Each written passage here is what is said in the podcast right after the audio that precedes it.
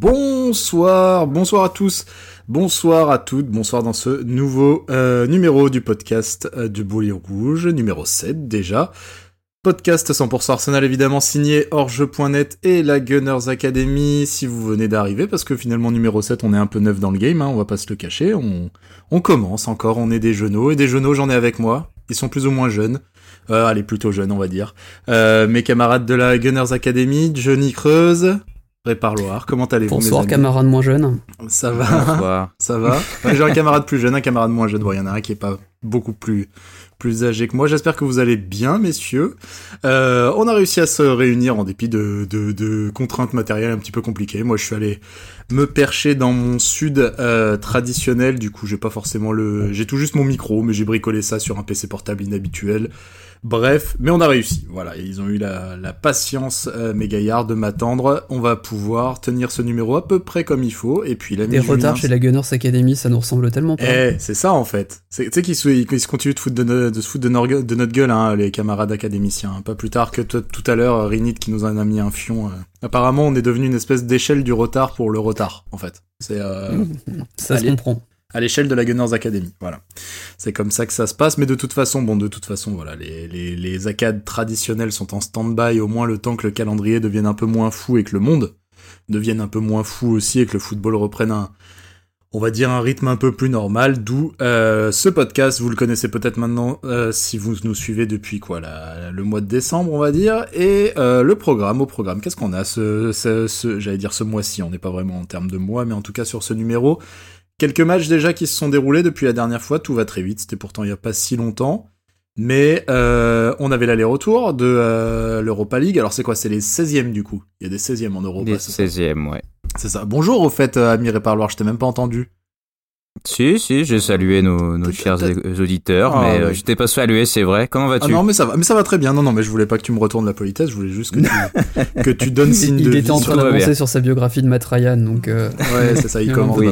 Il a Je suis un petit peu inquiet d'ailleurs. Euh, il ne joue plus et ça ne me plaît pas. Oui, mais c'est normal. Je crois que c'est normal. Non, ce n'est pas normal. Pourquoi non, non, ça c'est. Ah oui, ah, oui, mais il devrait. Ah oui, mais oui. Mais tu vas t'y habituer à ça. Tu vas voir. Il est arrivé numéro 2. C'est numéro 2, c'est après numéro 1. Tu vas voir, c'est tout simple. C'est une, euh, une, règle mathématique à la con, mais. Ouais, mais on faisait tourner avant en Europa et là on fait pas tourner. Ah, ça c'est vrai. Ça c'est vrai. Bah tiens, on va en parler de toute façon parce que ça fait partie des quelques sujets qu'on va aborder sur ce numéro-là. On va donc aborder l'aller et le retour de l'Europa League contre Benfica où on a fini par passer en dépit de, euh, bah comme d'habitude, hein, en dépit de toutes les règles de physique et de logique qui régissent ce monde. Euh, on parlera très succinctement du match à City aussi défaite euh, 0-1, 1-0, oui 0-1, c'était à la maison je crois. Et puis, on parlera aussi du match de ce week-end contre Leicester, qui s'est étonnamment, euh, qui a étonnamment tourné en notre faveur. Hein, euh, C'était un truc on s'y attendait pas forcément, mais euh, faut croire que voilà, il y a quand même une dynamique. On n'arrête pas de le maintenir de toute façon, mais elle est bien là. Euh, au programme, donc on va survoler tous ces matchs-là, mais on va surtout essayer de traiter de euh, différentes thématiques, parmi lesquelles une qu'on avait abordée la dernière fois, mais qui est en train de devenir vraiment très très importante euh, en ces semaines très très chargées, c'est évidemment le coaching de Michael Arteta et sa façon de gérer l'effectif, ses changements, mais c'est aussi ses, ses différents 11 qu'il utilise pour les compétitions, selon les compétitions, selon les adversaires, la gestion euh, du temps de jeu, les rotations, etc. On va pouvoir l'aborder à travers toutes ces affiches-là parce qu'elles sont très concernées par, euh, les rotations. On a vu pas mal de, de, gens différents, de joueurs différents, à des niveaux différents là aussi. Hein. voilà, on a eu des surprises, mais on a, eu des tendances qui se dessinent. On parlera aussi très... Bon, est-ce qu'on n'en parle pas à chaque numéro du fait que Bukayo Saka est un formidable petit bonhomme euh, Je crois qu'on le, le rappellera jamais assez, je crois. On, oh, mais c'est vrai, on ne le rappellera jamais assez, donc on le rappellera encore une fois. Et puis, et puis, et puis, on s'est dit que bah voilà, euh, comme on fête un anniversaire ce mois-ci, il était euh, de bon ton d'en profiter pour euh, finalement inaugurer cette rubrique un peu rétro qu'on voulait faire depuis un moment dans le podcast, prendre un petit peu de temps pour parler de ces matchs qui ont animé euh, nos jeunes années, voilà. Et là, euh, bah, figurez-vous que bah on fête quand même les euh, les 10 ans d'un certain Arsenal Barcelone, formidable match de Ligue des Champions qui s'est oui déjà déroulé il y a 10 ans à l'Emirates Stadium. On les a on l'a re-regardé cette rencontre exprès et puis on va pouvoir voilà, la débriefer tranquillement et reparler de ce match qui a marqué les esprits en dépit de tous les autres matchs où on s'est fait Rousté, voilà, et ben voilà, j'ai envie de dire sans, sans transition, on va commencer par parler par quoi? On va pas commencer par la double confrontation contre Benfica? Si ça vous va? Ouais. Ouais. Bah écoute. je vais te laisser la parole vu que t'es, je crois que t'es le seul à avoir vu l'aller. On a vu, euh, on, est, on est deux à avoir vu le retour, mais je crois que t'es le seul à avoir vu l'aller notamment, qui était bah, pas très bon. Qui est non, euh, bah, c'est un peu similaire dans le sens où Arsenal a voulu se torpiller euh, tout seul comme d'habitude, mais la, à, la différence du retour, c'est qu'à l'aller tu peux pas sortir. Donc bon, les conséquences étaient moins graves. Euh, bah, Arsenal, j'ai trouvé Arsenal très petit bras dans ce match aller. Je sais que beaucoup de gens n'étaient pas d'accord avec moi, mais moi j'ai trouvé Arsenal assez euh, frileux euh, parce que globalement euh, l'équipe est supérieure à Benfica. Euh, et les rares fois où Arsenal a accéléré, ça a fait des occasions. La preuve après l'ouverture du score de Benfica sur sa seule action, à savoir une main de Smith Rowe dans la surface et un péno. Mhm. Derrière, direct, Arsenal se dit bon, allez, on va peut-être essayer de faire un truc, et Saka égalise dans les 2-3 minutes derrière. Et puis après, bah, euh, c'était un peu stand-by, euh, on va attendre, on va voir ce qui se passe. Euh, et puis, t'as l'impression qu'Arteta veut pas trop risquer de se prendre un but parce que c'est quand même un match à l'extérieur et qu'il y a 1-1, ce qui est un bon résultat. Donc, tout le monde est faire, ironiquement, tu sais dire, on présente le bon résultat à l'extérieur. Oui. Bien sûr. Ouais, non mais et puis t'as l'impression que bon bah tout le monde se satisfait de ça. J'ai l'impression que Benfica a jamais trop essayé d'avoir plus. Ouais, même au retour. Hein, euh, ouais, même au retour. Après, euh, c'était toujours très sympa de revoir les gars euh, Otamendi et Vertonghen. Voilà, dans une défense très première ligue. Hein, il y avait Otamendi parce que Vertonghen, je il était peut-être pas au retour Otamendi, non? Si si, il est au 2, il est au 2. Hein. Ah ouais, mais je l'ai loupé, tu vois. Dans une défense à 3, ouais ouais. Mais globalement, c'était pas deux affiches extraordinaires. Après, on a... Bon, je pense que tu fais ça en demi-finale, euh, tu kiffes. En 16e, t'as un peu euh, l'état d'esprit de te dire si tu sautes là sur ça, ça fait mal, quoi. Euh, franchement... Il y avait un sens du suspense un peu disproportionné pour un 16e de finale contre Benfica. Ouais, ouais, mais le scénar du match est quand même... bon, vaut mieux que ça tourne dans ce sens-là, hein, mais Arsenal aurait pu, une nouvelle fois, se saborder tout seul comme il sait très bien le faire, et au final, non. Bon, c'est déjà ça. et comme ça a foiré le sabordage par rapport à d'autres années, peut-être que là on va se dire c'est bon, on va la gagner la Ligue Europa. Normalement, il y a tout pour qu'on passe à la trappe euh, sur ce match. Euh, merci Dani Ceballos par exemple. Ouais. qui fait son pire match, euh, pire match ce maillot d'Arsenal. Hein. Honnêtement, la, la faute, parce que si à l'aller Benfica marque sur un péno qui est à peu près leur seule action, au retour, c'est un coup franc direct qui est certes superbe, mais qui est une faute totalement euh, évitable de Ceballos à l'entrée de la surface. Et puis derrière, une passe décisive magistreuse, magistrale. Pardon. Mais euh, euh, clairement, je connaissais pas son, son, jeu de tête, mais là, la, remise dans la course de l'attaquant, elle est absolument parfaite. quoi. Toujours, le, enfin, j'ai l'impression qu'on se répète avec Ceballos, hein, c'est cette inconstance, cette, problème de, ce problème de régularité, de, de sérieux, même, franchement. pas tellement d'implication parce que je le trouve toujours plutôt impliqué, mais des fois trop des fois euh, à l'excès, des fois euh, euh, et des fois voilà ces espèces de trous d'air, ces prestations qui sont clairement moins bonnes. Je il y a eu vraiment un, un espèce de décrescendo vis-à-vis de notre enthousiasme, je crois, à tous les trois sur, mm. sur Ceballos, qu'on voyait la première année comme bah, si on peut le mm. signer, signons-le. Aujourd'hui, alors je sais pas, je vais vous demander votre avis, mais moi, à l'heure qu'il est, Ceballos, ça dégage pour moi, franchement. Bah, honnêtement, c'est peut-être une question de prix aussi. Je sais pas combien euh, le Real en veut. Si ouais, et puis si Zidane euh, est encore là ou pas, parce que pareil que Odegaard, est-ce que si Zidane hmm. n'est plus là l'année prochaine, il y a peut-être l'occasion de se relancer pour eux? Ouais. Euh, ah, dernièrement, il avait eu quelques, il avait fait quelques perfs pas mal, euh, vraiment pas mal. Euh, là, il se foire un peu complètement. C'est, c'est difficile parce que tu sais que tu sens qu'il y a un truc. Honnêtement, il y a un truc en lui. il est technique, il est plutôt pas trop bête, mais il y a, il y a du mal, ça, ça clique pas, quoi, ça, ça arrive pas à enchaîner.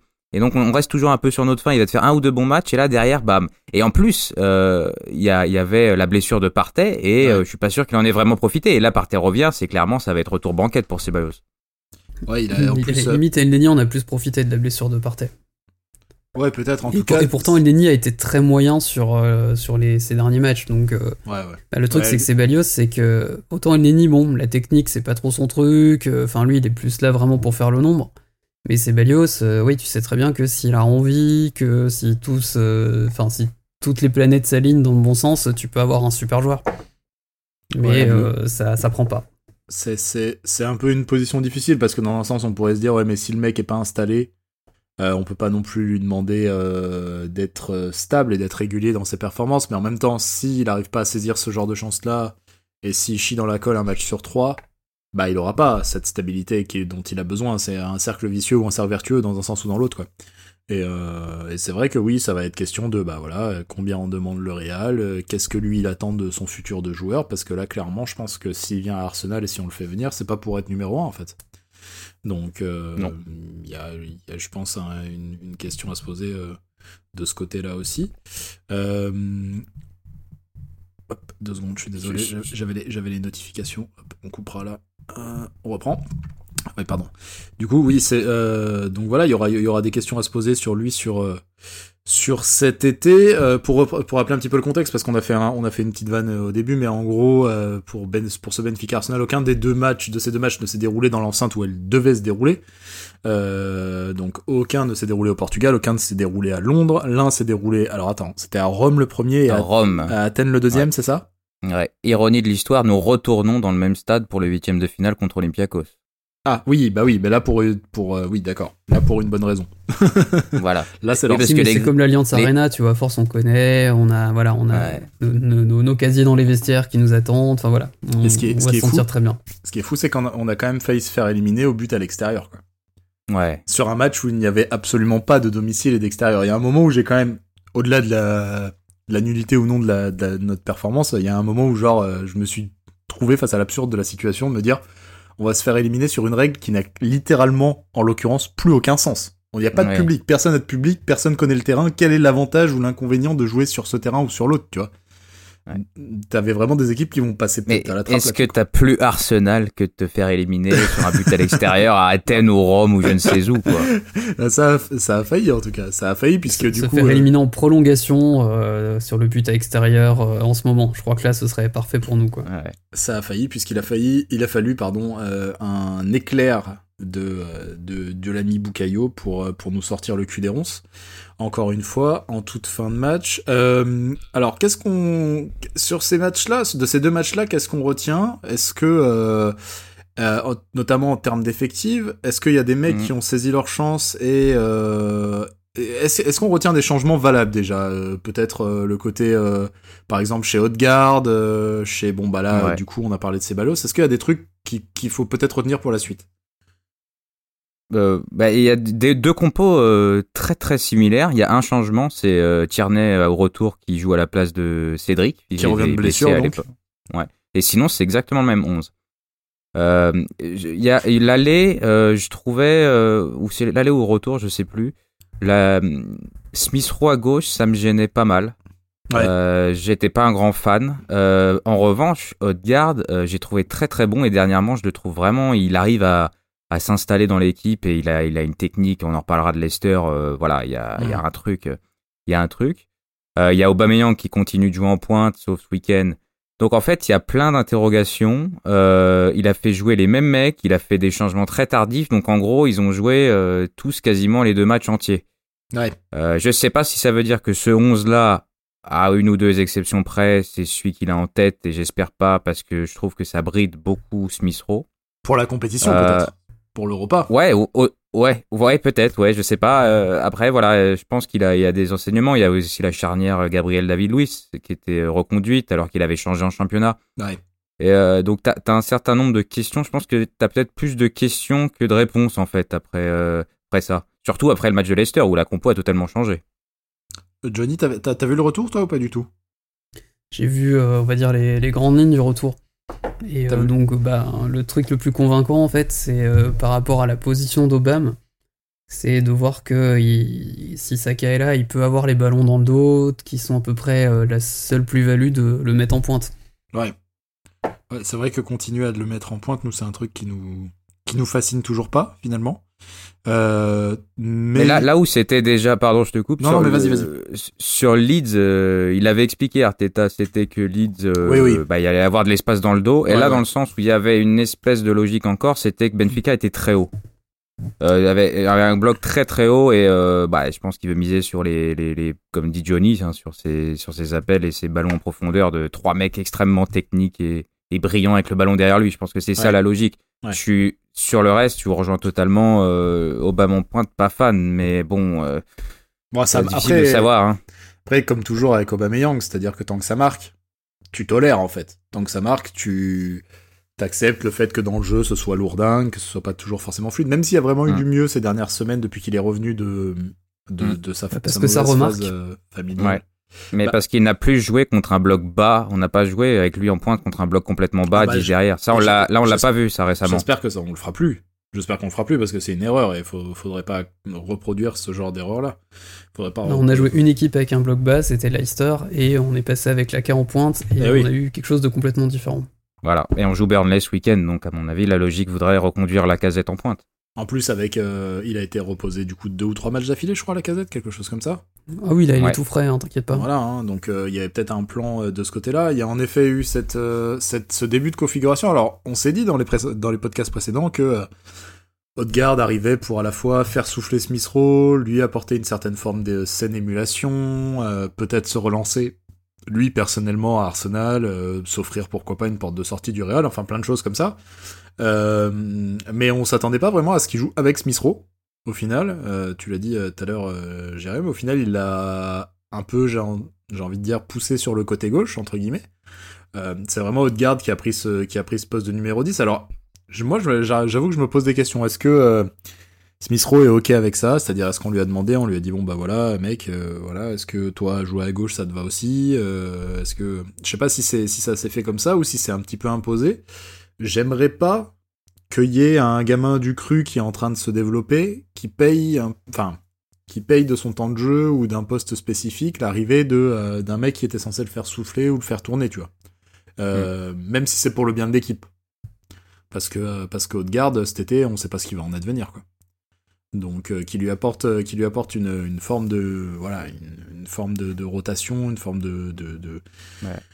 De- On l'avait pas vu venir le, le Smith Rowe sur la gauche. Ah hein, non, bah non, clairement Euh, il l'a sorti de son chapeau euh, et, et plusieurs fois hein, déjà. Bon là, euh, trop de temps de jeu tue le temps de jeu et Smith Rowe est sorti sur blessure ce week-end, mais euh, donc là la, la question va moins se poser. Oui, c'est Ouais. ce que j'allais dire, ça fait un casse-tête en moins pour Arteta. Voilà, mais euh, le Et- problème et à chaque fois, vous, je sais pas si vous, il y a, il y a toujours ce problème qui se pose à Arteta et il se passe quelque chose, il, il va faire qu'il n'y a plus le problème. Ça arrive souvent, par exemple en la charnière centrale, bah il y a un blessé, donc bah il va rechanger un autre, donc tu te dis plus qui on met. Ouais. Parce qu'il y en a un qui est blessé, donc bah, mé- mécaniquement, il y en a un autre qui va rentrer. il a eu du Le, milieu, c'est pareil. Ouais. Et, par contre, dès que la question va se poser, dès qu'il va y avoir des choix à faire, et il en a déjà eu quelques-uns à faire, est-ce que là, il, il répond présent ou pas, quoi? Bah là, il y a, un choix qui, euh, qui pour nous se pose depuis un long moment et une question avec un énorme point d'interrogation. Ça me permet de faire la, transition, mais on n'imaginait pas Smith Rowe à gauche pour la bonne et simple raison que pour nous à gauche, c'était un mec qui est pourtant porté disparu, qu'on n'arrive plus à retrouver euh, sur le terrain, ni même parfois sur euh, sur le banc. C'est Gabriel Martinelli. Euh, qui après avoir signé, euh, bah il a participé à l'espèce de revival de cet hiver quand même. Il a, il a même euh, été un des des Ouais. aiguillons de, de ce qui s'est passé cet hiver, notamment contre Chelsea, etc. De ce qu'on avait qualifié un peu, un peu glorieusement comme ça à l'époque de la, la reconquête de la jeunesse, tu vois, un peu le truc genre les jeunes relancent Arsenal, tout ça. Et Lui, il faisait partie du trident avec euh, avec Smith Rowe, avec Saka, et euh, et on a perdu Martinelli. On a complètement perdu Martinelli et on ne sait pas ce qui se passe. Alors Arteta a eu l'air de, le- et il a forcément, il a final, il a fini par être interrogé là-dessus ce week-end apparemment. Oui, c'était assez cryptique sa réponse. euh, J'arrive pas à savoir s'il lui reproche de pas être fit ou si justement il dit qu'il est pas fit et que pour le moment il peut pas prendre le risque de trop le faire jouer. Parce que je crois qu'il l'a fait jouer dans, dans ton trade, euh, dans ton trade, Jérém, je crois 17 qu'il il joue 17 17 minutes. minutes. sur les 5 derniers Ouais. matchs. Et c'est l'entrée contre Benfica à l'aller. C'est- C'est c'est son seul temps de jeu depuis, euh, depuis 2020, quoi. C'est c'est peu pour un mec qui en plus enfin globalement on en parlait la dernière fois mais euh, enfin c'est peu c'est très peu c'est fabélique même je dis c'est peu mais Peut-être faut- pas 2020, mais c'est depuis au moins euh, plusieurs semaines, quoi. ouais, euh, franchement je pense que on Je suis pas, pas, sûr qu'il ait joué d'ailleurs. On- ouais. on Il doit- a peut-être joué en cup, mais ouais non mais on doit pas être loin hein. il a il y a eu ce match euh, bah, c'était peut-être en cup où il, où il sort à la mi-temps après avoir pourtant Il me signé semble une, que c'est ça, ouais. une, une- ouais il, signe une bonne première mi-temps et tout et euh, Avec le trident des enfers devant. euh, oui, c'est ça, je m'en rappelle. ouais ouais c'était ça ouais, on a fini Ah avec, oui, c'est peut-être euh, Manchester, où c'est le- le- l'un des moins mauvais. ah c'était Manchester c'était Manchester où il fait un bon match et il sort à la mi-temps exactement Et il y a vraiment. Donc là, visiblement, Arteta a laissé entendre en, en, interview euh, après-match, je crois, euh, qu'il y avait un problème physique. Alors on sait pas si c'est euh, blessure, si c'est euh, une histoire de d'état de, forme. Ça a l'air d'être un gamin qui est très en forme. Enfin globalement, à chaque fois qu'il rentre sur le terrain physiquement, ça a l'air d'être plutôt un foudre de guerre. Mais il y avait eu cette histoire de, il y a son genou toujours qui traîne quand même. Il y a eu cette alerte qu'il a eu à l'échauffement je ne sais plus quel match d'ailleurs, où on s'est fait très très peur. Ou non, non, il était sorti sur blessure, je ne sais plus, bref. Euh, il y a eu cette alerte en tout cas sur le retour de, euh, de, sa, de, de sa blessure au genou. Euh, je sais pas à quel point ils en parlent pas parce qu'ils parce qu'ils veulent pas lui faire de faux espoirs ou mm. parce qu'ils veulent pas pour le moment voilà mettre le truc sur le sur le tapis alors que pour le moment c'est pas un sujet mais en tout cas il y a quelque chose avec Martinelli quoi. Et il y a encore c'est cette incompréhension. Enfin, on veut incriminer personne, mais on veut juste un peu comprendre le truc. Et comme bon, le parallèle est un peu brutal parce que c'est bien pire, mais comme pour Saliba, on ne sait rien. Euh, personne ne communique. Euh, on laisse tout le monde s'énerver. Arteta d'émission, machin. tu vois, toutes les hypothèses sont possibles et imaginables. après, moi, je veux pas. Ça se trouve, il y a un souci. Ça se trouve physiquement, il est pas au top. Ça se trouve, il a merdé. mais voilà, on, on sait pas. Et c'est toujours c'est toujours des joueurs euh, avec un fort potentiel qui bah disparaissent. Euh, et donc c'est frustrant parce que tu sais, tu sais de ce dont il est capable. Après, il s'est gravement blessé, il a peut-être du mal à revenir, c'est possible, mais alors il faut peut-être juste le dire, quoi. Où ça se trouve, euh, Arteta consacre toute son énergie à essayer de remettre d'aplomb William et Pépé. Il a pas de temps pour Martinelli, quoi. c'est son grand œuvre, c'est ça que tu veux dire Non, mais mais je d'un autre côté, d'un tout autre point de vue, genre je m'interroge que la presse n'ait posé cette question-là que maintenant, quoi. Genre vraiment, genre les mecs qui sont spécialistes d'Arsenal, parce que voilà, euh, comme, comme nous en France, on a des journalistes outre-Manche qui sont attachés à des clubs, qui font, qui sont souvent supporters d'ailleurs. Ils n'ont pas le même problème que nous euh, vis-à-vis de l'attachement à un club. Mais, euh, mais c'est souvent, c'est des mecs qui ne suivent que les, que les, qu'un certain club. Il y a des, nous on les suit tous hein, sur Twitter à peu près tous selon les médias, et, et je suis vraiment étonné que la question n'arrive que maintenant en fait. Parce que peut-être parce qu'ils ont des offs justement, et qu'on leur demande de pas trop en parler, en disant bon, là pour le moment, c'est pas trop. Euh. Ouais. Ouais, c'est une vraie, c'est une vraie possibilité. Peut-être il y a du management, euh, on va dire psychologique vis-à-vis de, de Martinelli. On lui a peut-être donné des deadlines. Il nous manque énormément d'infos, bien entendu, mais c'est vrai que de l'extérieur, euh, c'est inquiétant. Bah ouais, c'est inquiétant. C'est, ça interroge quoi. Ouais, c'est nébuleux quoi. C'est nébuleux. On n'a pas les éléments de réponse et, et en effet comme bah, ça fait, ça fait une question de plus dans ce club où tu comprends plus rien quoi. Il y a toujours des, il y a toujours des questions et là où tu es dans une saison compliquée, il faut un peu des garanties et là c'est ça n'est pas une quoi. Bah, surtout qu'on en parlera tout à l'heure sur comment essaye de comment semble s'articuler un petit peu le, projet de jeu d'Arteta et un mec comme Martinelli il serait juste parfait en fait dans, dans le, le, rôle qu'il veut euh, qui bah, veut voir les, les, hein. ailiers. Ouais ouais bien sûr. Oui, il il l'a été parmi les questions qui se posent aussi pareil on en a déjà parlé mais là c'est vraiment euh, des sujets brûlants. Euh, il y a par exemple le cas de euh, bien entendu qui va nous permettre aussi de faire le lien avec avec Leicester. Là en l'occurrence un petit peu on va un petit peu croiser les matchs mais Pépé qui fait du on et du off selon les matchs selon les configurations qui joue à gauche qui joue à droite. Là contre Leicester il a joué où? Il était à droite. Il a joué à droite, alors que le retour à droite, ouais. Voilà, il l'a remis à droite, alors que jusque-là il l'avait cantonné à gauche pour, alors peut-être aussi pour euh, lui faire voir autre chose, pour l'inciter. On l'avait dit la semaine dernière, enfin la semaine dernière, le dernier podcast, on avait dit euh, euh, le faire jouer différemment un petit peu. À gauche, il joue différemment. Il est moins porté sur ses dribbles traditionnels, il est plus porté sur les centres, il fonctionne différemment avec un latéral. Euh, mais euh, voilà, là il a été benché contre le, euh, en Europa League, il est revenu contre Leicester. Qu'est-ce que ça a donné contre Leicester? Moi qui n'ai pas vu Leicester, qu'est-ce que ça a donné Pépé contre Leicester? Eh ben, dans, le, dans la trame du podcast, j'ai, marqué double résurrection pour William et Pépé. Parce que on est, ouais, on était vraiment sur les, deux, on savait pas trop justement dans, dans, quel état on allait, on allait les voir sur le match.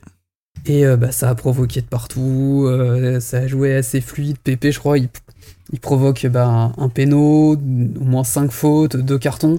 Enfin, il était, il était partout, il leur a mis une misère euh, comme on pouvait difficilement imaginer. Et en plus, il, ça a l'air de fonctionner avec Cédric sur le côté droit. C'est ça.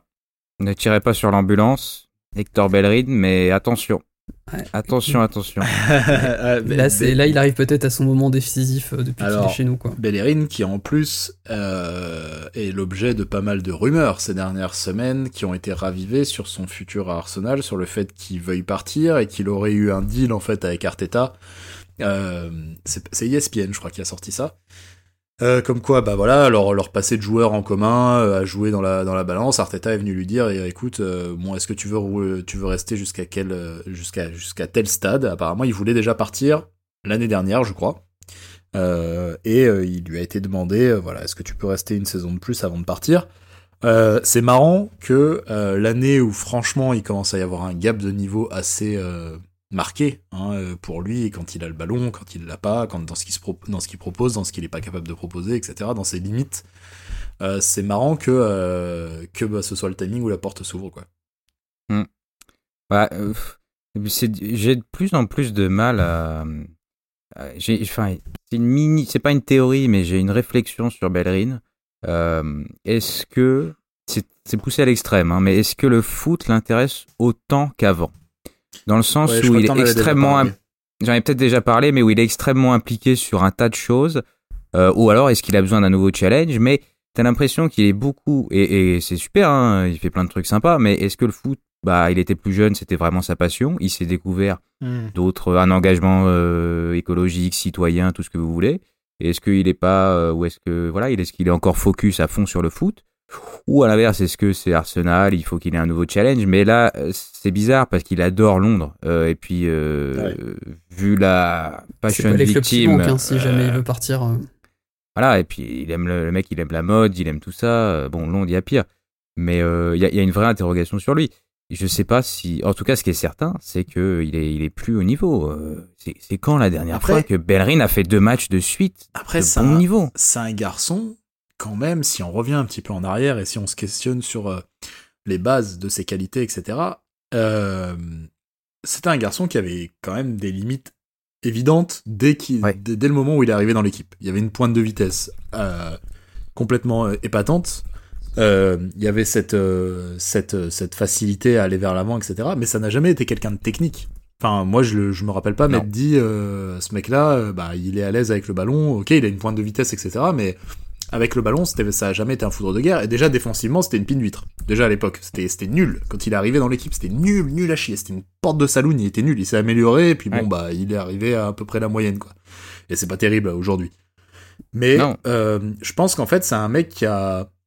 Je me demande s'il a pas maximisé son potentiel, si c'est pas le meilleur qu'on tirera d'Hector Bellerin en fait. C'est juste, euh, est-ce que c'est pas juste un footballeur euh, correct? En fait Mais à voir ou soit ça, soit il est euh, complètement dans sa zone, dans sa zone de confort à Arsenal et euh, ouais, il n'arrive pas, Ouais. à, Ouais. il peut-être. arrive ouais. pas à se forcer suffisamment pour essayer de, de passer le cap.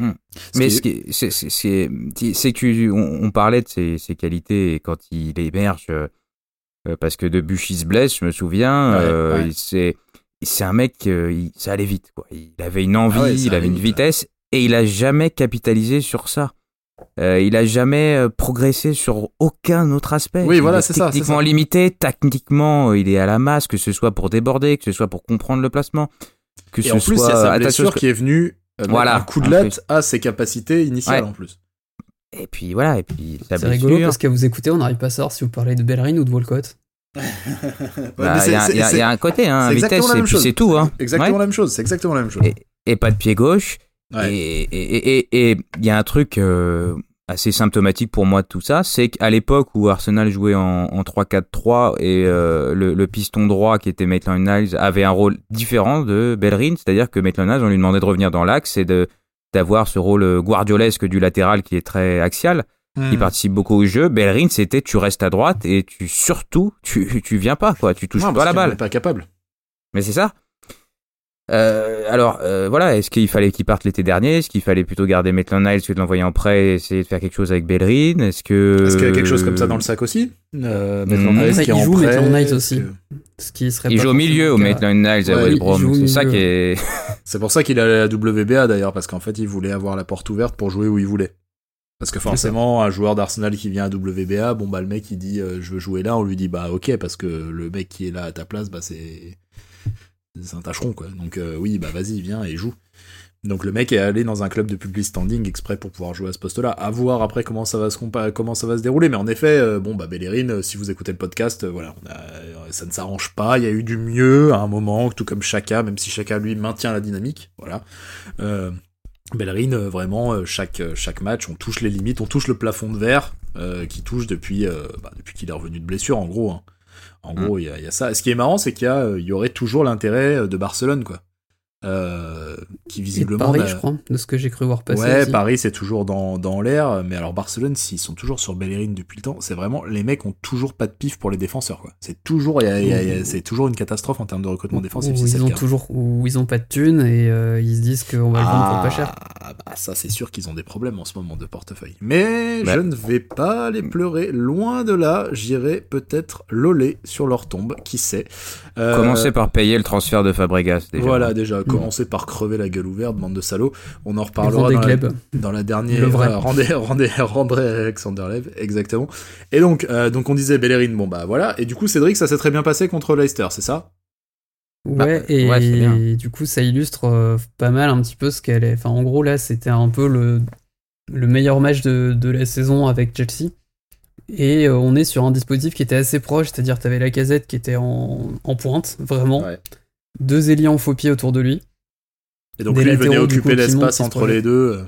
C'est ça, et ce qui fait et euh, Odegaard du coup qui était un peu euh, un peu derrière qui orientait. Donc ce qui faisait que t'avais vraiment une ligne euh, enfin t'avais deux, deux lignes de devant euh, très enfin vraiment un comment dire un secteur offensif très dense et qui a fait mal alors que Leicester a joué regroupé vu qu'ils ont qu'on s'est encore pris un but dans les cinq premières minutes. Hmm.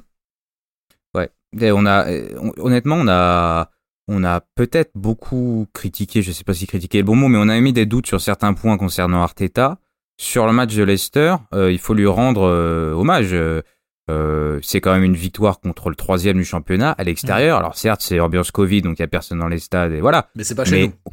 Voilà, et c'est contre le troisième du championnat qui est plutôt bon. Euh, il fait, il fait tourner dans l'effectif, il fait des bons choix, il fait William, Pepe, c'est un miracle, euh, William. Euh, et là, ça fonctionne, les choix des latéraux. Euh, et puis, comme le dit Johnny, il y a, y a, une vraie complémentarité sur ce match, du moins, et une vraie philosophie, une vraie idée de ce que tu veux faire dans l'animation offensive. Sur ce match, clairement, il faut, faut lui rendre hommage. Et comme, euh, comme dit Johnny, par contre, il y a toujours cette histoire de concéder des buts dans les 5-10 premières minutes, euh, ce qui est un vrai problème. C'est le quatrième but depuis un mois concédé avant la dixième minute du jeu sur sept matchs de première ligue. C'est pas normal. Un truc idiot là, c'est euh, Tillmans qui part côté droit. Oh là là là là. Chaka qui arrive pas à le rattraper, El Neni qui vient pas aider parce que tout le monde se focalise sur Vardy. Ouais. il y avait déjà Marie, euh, voire Louis qui, qui pouvait prendre Vardy. Enfin, il doit aller, euh, aller presser Tillman s'il y va pas. Et à ce moment-là, je me dis, est-ce qu'il n'y a pas un central, quand il voit qu'El Neni euh, recule trop, est-ce qu'il n'y a pas un central qui peut sortir sur Tillmans pour au moins le gêner? Il n'y a personne qui va sur lui. Parce que tout le monde a peur de Vardy. Et, euh, Ils sont quatre sur Vardy, je pense, déjà. C'est hallucinant. Pour ça qu'il marque pas, d'ailleurs, pour une fois, contre nous. Et euh, ouais, mais tu vois, enfin, l'autre, euh, l'autre but aussi un peu idiot qu'on prend euh, dans les 5 premières minutes, c'est contre City, où là, ah t'as bah. un centre, oh là là. Ah personne qui bah, saute, surtout pas holding, et on prend un but d'un mec qui fait 1m70. J'en dors pas la nuit depuis, hein. J'en dors pas. Hein. Un but de la tête de Sterling, moi, je, enfin, je, je sais pas, je sais, je sais pas, je sais plus. Je veux dire contre une équipe qui est Bon, de toute façon, voilà, si on doit parler d'un un petit peu du match contre City, parce qu'on va le survoler, mais euh, c'est vrai qu'on a été. Euh, enfin, moi, je nous ai trouvé très petits bras et très euh, flippés, en fait. Hmm. Si là encore. Bah, c'était dans la continuité de Benfica, honnêtement. Ouais. En termes de mentalité, j'ai trouvé que c'était assez similaire. C'était pas nul, c'était pas extraordinaire, c'était quelconque. Et puis de toute façon, si on perd un 0 bah c'est pas grave. C'est pas c'est pas 5-0 quoi, donc ça va. Ouais, ouais. C'était un peu ça. C'était ça. Il y avait vraiment pas le l'envie d'essayer quoi. Juste l'envie Pas de, changement avant la 73e. Des ah. changements très tardifs, des changements peu ambitieux. Euh, dans, dans le jeu, pas l'envie de faire mal et de jouer sur nos qualités. Euh, on les a pas beaucoup gênés. On prend un but, euh, c'est à, à se poignarder le cul avec une saucisse, comme dirait Loulou Nicolin. Petit ange parti trop tôt. ils ont même pas eu à appuyer pour pour, euh, pour gagner ce match. Ils ont même pas eu à en mettre un deuxième globalement. Non, j'ai trouvé, j'ai trouvé ça euh, tristou en fait parce que pas ambitieux. J'aurais préféré qu'on prenne un 3-0 en essayant de jouer quoi. Vraiment, clairement, hein, que perdre un 0 là comme ça, euh, en les regardant marcher, se passer la mm. balle. Putain, je veux dire, ça. Ça, fait 15 ans qu'on regarde les équipes de Guardiola marcher et se passer la balle, quoi. Sans déconner, moi, ça me commence à me casser les couilles, mais un truc. Et puis, bah, on aura un contre-exemple dont on parlera. Oui, oui, bah voilà, bah, c'est pour ça qu'on va, c'est pour ça qu'on va le glorifier, qu'on va en reparler dix ans après, parce que c'est un des, une des rares fois où on s'est levé les doigts, quoi. Pardon, euh, Jérémy, vas-y. Non, c'est, c'est, et d'ailleurs, Guardiola dit la conférence de presse d'après match de Guardiola est assez extraordinaire où il est il est élogieux, dithyrambique euh, envers Arteta et Arsenal et il a pas complètement tort. Arsenal est au-dessus dans le sens enfin dans la domination euh, territoriale, dans la possession en termes d'occasion, en termes de, tout ça, il y a rien. Et, oui, euh, Arsenal avait le ballon, oui, Arsenal a fait tourner, oui, voilà, mais qu'est-ce que t'en fais de ce ballon? C'est toujours pareil. Si tu te donnes pas les moyens de ah déstabiliser l'adversaire contre City qui est une machine à te broyer quand ils veulent, je pense honnêtement ils accéléraient une fois ou deux, il y avait 3-0. Enfin, c'était c'était c'était un entraînement pour eux et c'est ça qui fait même plus mal en fait que de se prendre une tôle franche, euh, voilà. Ouais, et puis le côté un petit peu, euh, bah voilà, c'est le sujet aujourd'hui aussi, le côté un petit peu euh, prudent d'Arteta. Alors est-ce que c'est une bonne chose? Peut-être que là on est un petit peu, ça nous ça nous chafouine un petit peu, mais en même temps peut-être que c'est une bonne chose dans le dans le fameux process, le trust de process. Voilà, peut-être que c'est une bonne chose encore de rester euh, prudent sur certains matchs, d'essayer d'avoir une approche euh, précautionneuse. Je ne sais pas.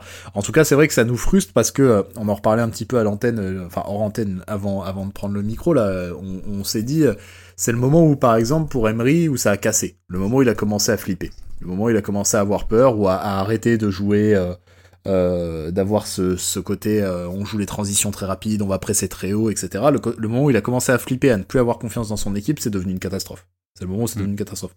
Donc là, on voit que c'est pas euh, chronique. Arteta n'est pas comme ça tout le temps. Hein. Mais ça forcément, ça nous, ça nous fait grincer un petit peu des dents quand il, quand il a ses petits retours en arrière, de même que ces changements. Là encore, on a eu des changements. Alors contre Benfica, on a eu des changements un peu nazes. Euh, peut-être pas au retour. Au retour, c'était un petit peu plus. Ouais, au retour, il a, il a essayé de mettre. Euh, ouais, au retour, c'était même plus très. Il, s'est souvenu qu'il y avait une règle différente en Europa qu'en Première Ligue, c'est-à-dire que tu as 5 changements en Coupe d'Europe. Ouais. Ouais, il était peut-être pas au courant à l'aller, hein, euh, je sais pas, mais. Euh... Non, et puis au retour, c'était vraiment le truc que tu fais euh, à, à, PES dans les 5 dernières minutes, tu fais rentrer tous tes offensifs et puis tu verras bien, quoi. Il y, avait plus tellement de tactique. On avait, il y, a un moment, on avait plus de milieu. Il y avait un moment, on avait plus de milieu de terrain. C'était, c'était Nawak. Euh... Mais, je voudrais pas paraître euh, s'acharner sur ce point-là. Je trouve qu'il y a plein de choses intéressantes. C'est encore poussif, mais il y a plein de choses intéressantes d'Arteta et on en parle souvent. On est peut-être plus négatif parce qu'on est justement, on attend beaucoup de lui. Et je pense que les changements et la gestion d'effectifs, de, que ce soit avant le match ou pendant le match, c'est le point sur lequel il doit le plus progresser. Et après, qui on est pour dire ça? On est peut-être personne. Mais euh, tu, tu, le vois quand il y a des soucis. Euh Contre Benfica, euh, tu t'attends la 77e minute pour faire quelque chose. Contre City, t'attends la 73e minute. Contre Benfica, t'attends d'avoir pris un but. Euh, et j'étais en train de regarder contre City, on a eu 0,33 XG sur tout le match. Mais tu vois. Non, mais et, malgré ça, du 73e. C'est ça, c'est le néant et t'attends 20 euh, minutes de la fin pour peut-être essayer de, de bricoler un truc et en faisant en plus et je crois les trois changements c'est du poste pour poste mais typiquement typiquement moi il y a des trucs qui me qui m'ont qui m'ont fait un peu vriller contre City même si je pense que c'est euh, parti d'un plan plus large. Et là encore je pense que voilà. Pour la gestion de l'effectif le fait de ne pas avoir les informations internes que lui a ça ça forcément ça nous biaise hein, on est d'accord. Mais contre City faire jouer au BAM moi ça me questionne. Franchement ça me questionne. Qu'est-ce qu'on attendait de ça? Franchement qu'est-ce qu'on attendait de ça? Euh, enfin, à quoi les prendre en pointe, en pointe. Mais... Non mais voilà, oui, oh, bien sûr en pointe. Hein, quand je dis ça, euh, mais c'est évidemment en pointe. Mais qu'est-ce qu'on attendait de ça? Les prendre par surprise Soyons sérieux. Soyons sérieux deux minutes. Enfin, je veux dire, euh, c'était quoi? Jouer le hold-up et essayer de jouer un contre avec Obama? Je pense que c'était ça. Hein. Je, bah vois pas d'autres explications. Ouais, ouais, moi non plus. On en a parlé ensemble, mais genre, on vaut mieux que ça quand même. Essayons autre chose. On vaut mieux que ça. Je veux dire, on est quand même une équipe qui sait jouer au foot, quoi. Bon, ok, des fois, il euh, y a David Louis qui défend, euh, des fois on a des trous d'air, des fois euh, machin. Bon, d'accord, on est imparfait, vraiment, on est imparfait. On l'a toujours été. On reviendra sur le match de Barcelone. Et en 2011, c'est voilà, on a toujours été une équipe imparfaite. On n'est pas des équipes de Guardiola. On n'a jamais eu des équipes de Guardiola. Mais par contre, on a des, on a toujours eu des mecs qui savent jouer au foot. Quand ils se, bah voilà, quand on leur en donne un peu les moyens et si on les aligne à peu près correctement entre eux. Euh, Obama, le problème c'est pas qu'il sait pas jouer au foot, bien entendu, mais c'est que là, face à une équipe où on a besoin de, bah il y a eu des phases contre City où on avait le ballon, quoi. Il y a eu plein de phases où on était en phase à- en possession arrêtée, en, en Je phase me demande si on n'a pas la possession, hein, au final. Bah, Et oui, c'est pas impossible. c'est pas Et impossible, Il a essayé plusieurs fois de jouer en remise. Mais franchement, que, ils ont, euh, ils ont attendu. Et Guardiola, il a Oui. attendu ça. Il met, il met un but euh, dans les 5 premières minutes, qui est un cadeau du ciel. Il met un but. Le mec, il s'est dit, bah là, vu la config, sans déconner, euh, on les attend derrière. Ils auront rien à faire. Ils auront Ouais, ouais. rien. Ils auront aucune carte à jouer. Et c'est ce qui s'est passé. Obama, il savait pas quoi foutre. J'ai vu City, franchement. Parce qu'il y a eu, il y a eu plusieurs City aussi dans le cycle de, de Guardiola. On a eu un City depuis l'année dernière qui change beaucoup, qui est plus, pragma- qui est plus pragmatique, même s'ils sont toujours flamboyants, mais qui est plus pragmatique euh, défensivement, etc. 16, Euh, 16 buts encaissés en 26 matchs. Ouais, enfin, tu vois, euh, là, là, ils arrivent, ils se sont, ils se sont tranquillement mis en bloc devant la surface. On était inoffensif, complètement inoffensif, parce que incapable de trouver euh, un, un pivot, un jeu en triangle, un machin. Obama, il a bien essayé, mais c'était pas pour lui, quoi.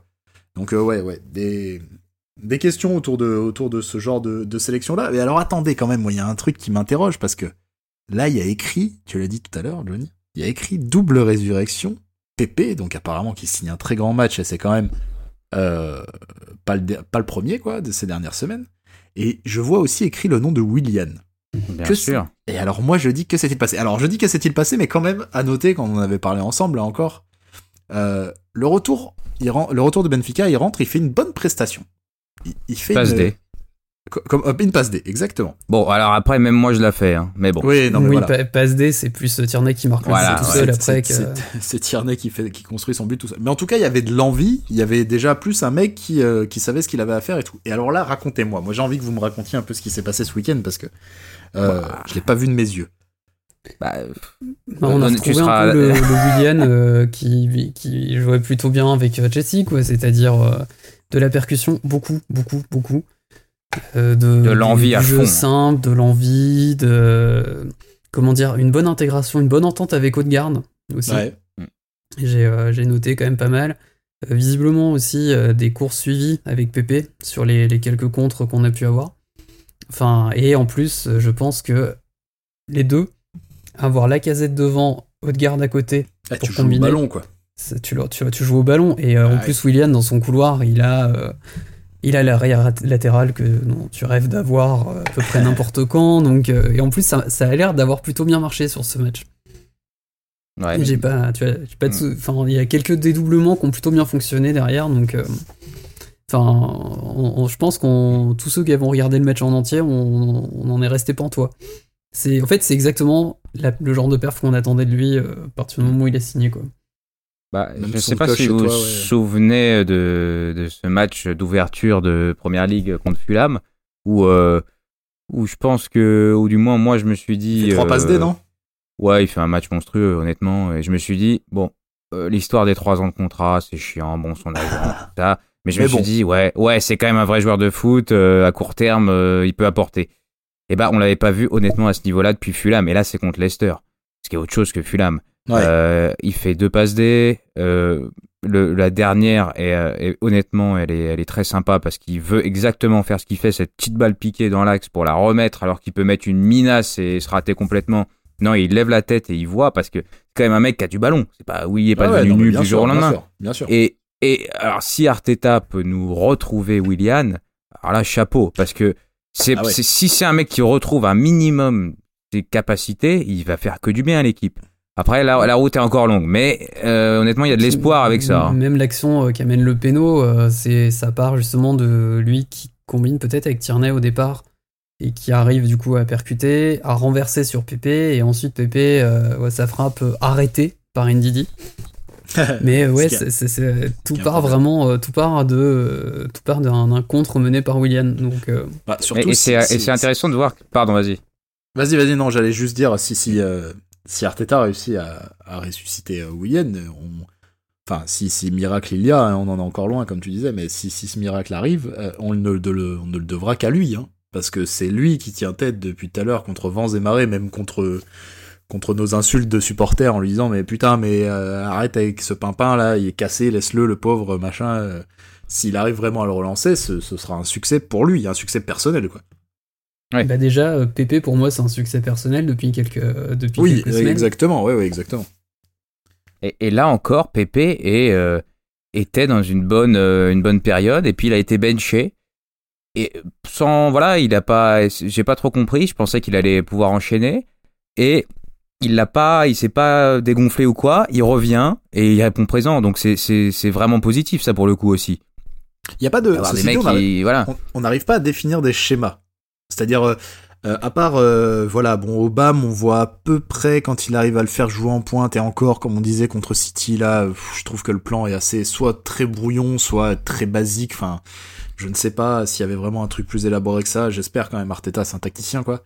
Euh, autant les ailiers, etc., j'arrive pas à définir de plan exact. Est-ce que c'est plus basé sur le physique, d'après vous? Est-ce que c'est un truc c'est plus pour maintenir tout le monde sous pression et en compète, maintenir tout le monde concerné, euh, essayer de Là, il y a un truc qui, qui rejoindra ce que Johnny a souvent dit, c'est que Arteta veut avoir des ailiers en faux pied et et euh, ouais. et le, intéressant d'avoir William à gauche sur ses dernières perfs qui étaient meilleures euh, et pas à droite comme on l'avait toujours vu avec Arsenal et l'intégralité de la saison dernière avec Chelsea. Je crois que ça fait quoi un an et demi qu'il a pas joué à gauche. Je crois qu'avant il jouait souvent à gauche avec Chelsea. L'année dernière, je pense qu'il joue pas un seul match à gauche avec Chelsea. Et là, son retour se fait sur donc l'autre côté. Et alors qu'on aurait pu croire que Pépé aussi allait jouer à gauche parce que c'est là qu'il était un peu meilleur ces derniers temps. Et non, finalement, il le remet à droite, il met William à gauche et ça marche. Donc, franchement, euh, intéressant. Une sorte de récompense aussi peut-être pour Pépé en mode bah tu vas jouer où tu veux jouer mais il va falloir que tu mettes euh, de la variation dans ton jeu, de l'eau dans ton vin, enfin, il va falloir que tu apprennes aussi à... Tu vois, je pense à un truc tout con, mais à ce que faisait, dans un registre différent, hein, mais ce que faisait Wenger avec... Euh, ce qu'avait fait Wenger avec Ramsey en le faisant jouer à des postes adjacents aux siens, pour lui faire comprendre les, les mécaniques de son poste, en fait, de qu'est-ce que qu'est-ce qui attendait les autres de euh, du poste de milieu central. Il l'avait fait jouer 10, il l'avait fait jouer sur le côté notamment à droite pendant des années. Putain, quelle tannée, m'a Ramsey à droite, bordel. J'ai les souvenirs là, j'ai des PTSD. Euh, mais, euh, mais il avait fait jouer comme ça. Peut-être qu'il y a ça aussi, de dire, bah regarde, euh, mon cher Nicolas, tu, tu vas jouer un petit peu à gauche parce que t'as besoin de varier, de changer un peu de ton carcan, t'as besoin de voir un peu autre chose, de ce que tu peux apporter de ce côté-là. Il y a peut-être aussi... ce qui change tout pour Nicolas aussi, c'est de quand il lève la tête, de voir que son latéral prend le couloir. Ouais, bien sûr. Aussi, ça lui permet Apprendre de à lever la tête, tout simplement. Tout simplement Exactement. Ouais, ouais, bien sûr. Parce que là, il pouvait lever la tête autant qu'il voulait, euh, Bellerin ne montait pas. Donc, euh, oui, oui. je pense que c'est une des raisons. Alors, c'est pas, c'est pas la seule, hein, très clairement, mais euh, sur le nombre de fois où il a fait des, courses arrêtées et tout, bah, il y en a une bonne partie qui était parce qu'il se comprenait pas avec Bellerin. Est-ce que vous avez d'autres points à soulever sur les perfs individuels? Est-ce qu'on, est-ce qu'il y a eu des trucs à dire là, la perf de Laka, la perf de de, ce, de ce cher Granit peut-être ou David Louise, je ne sais pas? Granit continue de dérouler. Granit continue de Honnêtement, reconnaissons-le, reconnaissons-le euh, ah bah oui, ça, fait, euh, ça fait bien deux mois, que, voire peut-être un peu plus, qu'il euh, il est irréprochable. Il fait sa meilleure période à Arsenal. Ah ouais, c'est et puis. moi, je suis prêt à m'acheter un maillot s'il devient comme ça, hein. sans déconner. Hein, non, mais fous d'avoir tort. Hein. non, non, mais c'est pas du tout pour ça que je te dis ça. Hein. Ah non, non, mais voilà, je préfère le dire. Mais c'est c'est bien, c'est honnête. Et ah peu importe le partenaire, peu importe le partenaire. On en a besoin. C'est Balos ou Partey, ça je pensais qu'il allait avoir besoin de Partey pour euh, rester à flot, et bah il a prouvé qu'avec Eleni, qui est quand même pas, euh, voilà, euh, ou Ceballos qui est assez inconsistant, et bah il, lui, lui, il est là, il est là, et avec Leno, c'est le seul mec sur les cinq derniers matchs qui a joué l'intégralité des minutes. Donc voilà. Bah parce que physiquement il tient. ouais, aussi, ouais. Mm, mm. Ça, ça, a toujours été un de ses gros points forts, c'est que le mec, je pense que oui, à l'entraînement, ça doit pas être le dernier niveau de niveau de la prépa physique. Je l'ai vu faire une très belle sortie, euh, un petit peu hautaine, mais euh, je crois que ça a l'air d'être dans son caractère, à l'orgueil, etc. De dire euh, où il a dit oui bah ça, il doit si, je joue, si je continue de jouer, d'être titulaire sous trois coachs différents, c'est peut-être qu'il y a quelque chose. Bah, ceci dit, on a dit exactement la même phrase dans ce podcast. Oui, mais c'est différent quand c'est nous qui la disons ou quand c'est lui qui parle de lui-même, tu vois.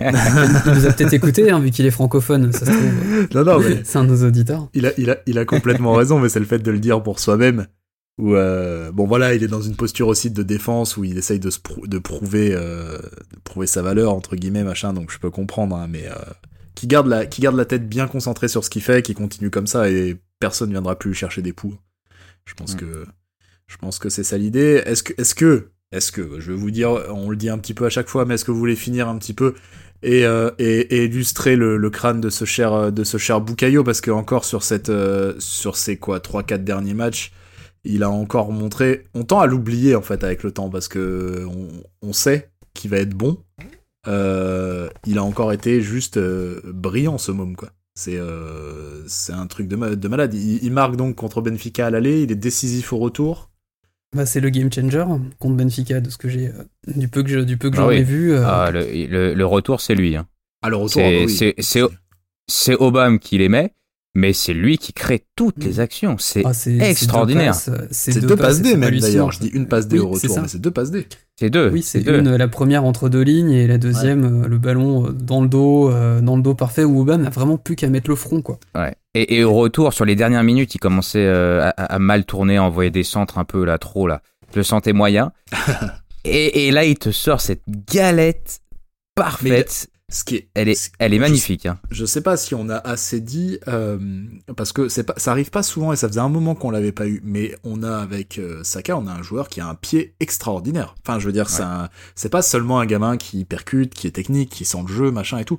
Il a un pied, il a un pied de ouf. Genre, il, Il en, il en a qu'un, mais alors, ouais, euh, ah ouais, ouais, par contre l'autre c'est même pas pour monter dans le bus, mais euh, mais mais c'est incroyable Les- la qualité du centre qui est lâché des fois avec un, Ouais. une sérénité et un, et un et un presque un c'est presque comment dire euh, une désinvolture quoi. Il, il te Mm. lâche des fois des centres dans des positions qui sont extrêmement difficiles où il a un vis-à-vis etc. Il arrive à te à te à t'envoyer des galettes. Et ses corners sont toujours ah, allez très souvent on va dire de très bonne qualité. Euh, c'est lui qui se charge des coups francs indirects aussi, qui sont très souvent bien placés aussi. Euh, ouais. Et puis, et puis, il faut quand même souligner que là, en, en- contre Benfica, il joue bien une demi-heure arrière droit. C'est en un, plus, c'est- en plus, il joue arrière droit. Alors, euh, très honnêtement, euh, l'accumulation à la FM, créer le surnombre, euh, tout ça avec huit Oui, non. attaquants, ouais. ça, je, je pensais honnêtement que le match allait se, elle était perdue parce qu'il n'y a plus rien qui fonctionnait jusqu'à jusqu'à son coup de magie. Ouais. Mais il le fait en tant qu'arrière droit, ce qui fait qu'il y a quoi? Il a jamais joué en défense centrale et en pointe, sinon il a fait tous les postes. honnêtement. Et il est bon à chaque fois. Mais ouais, mais il, et il est pas, mais en il est pointe, pas. euh, d'être bon en plus. Hein.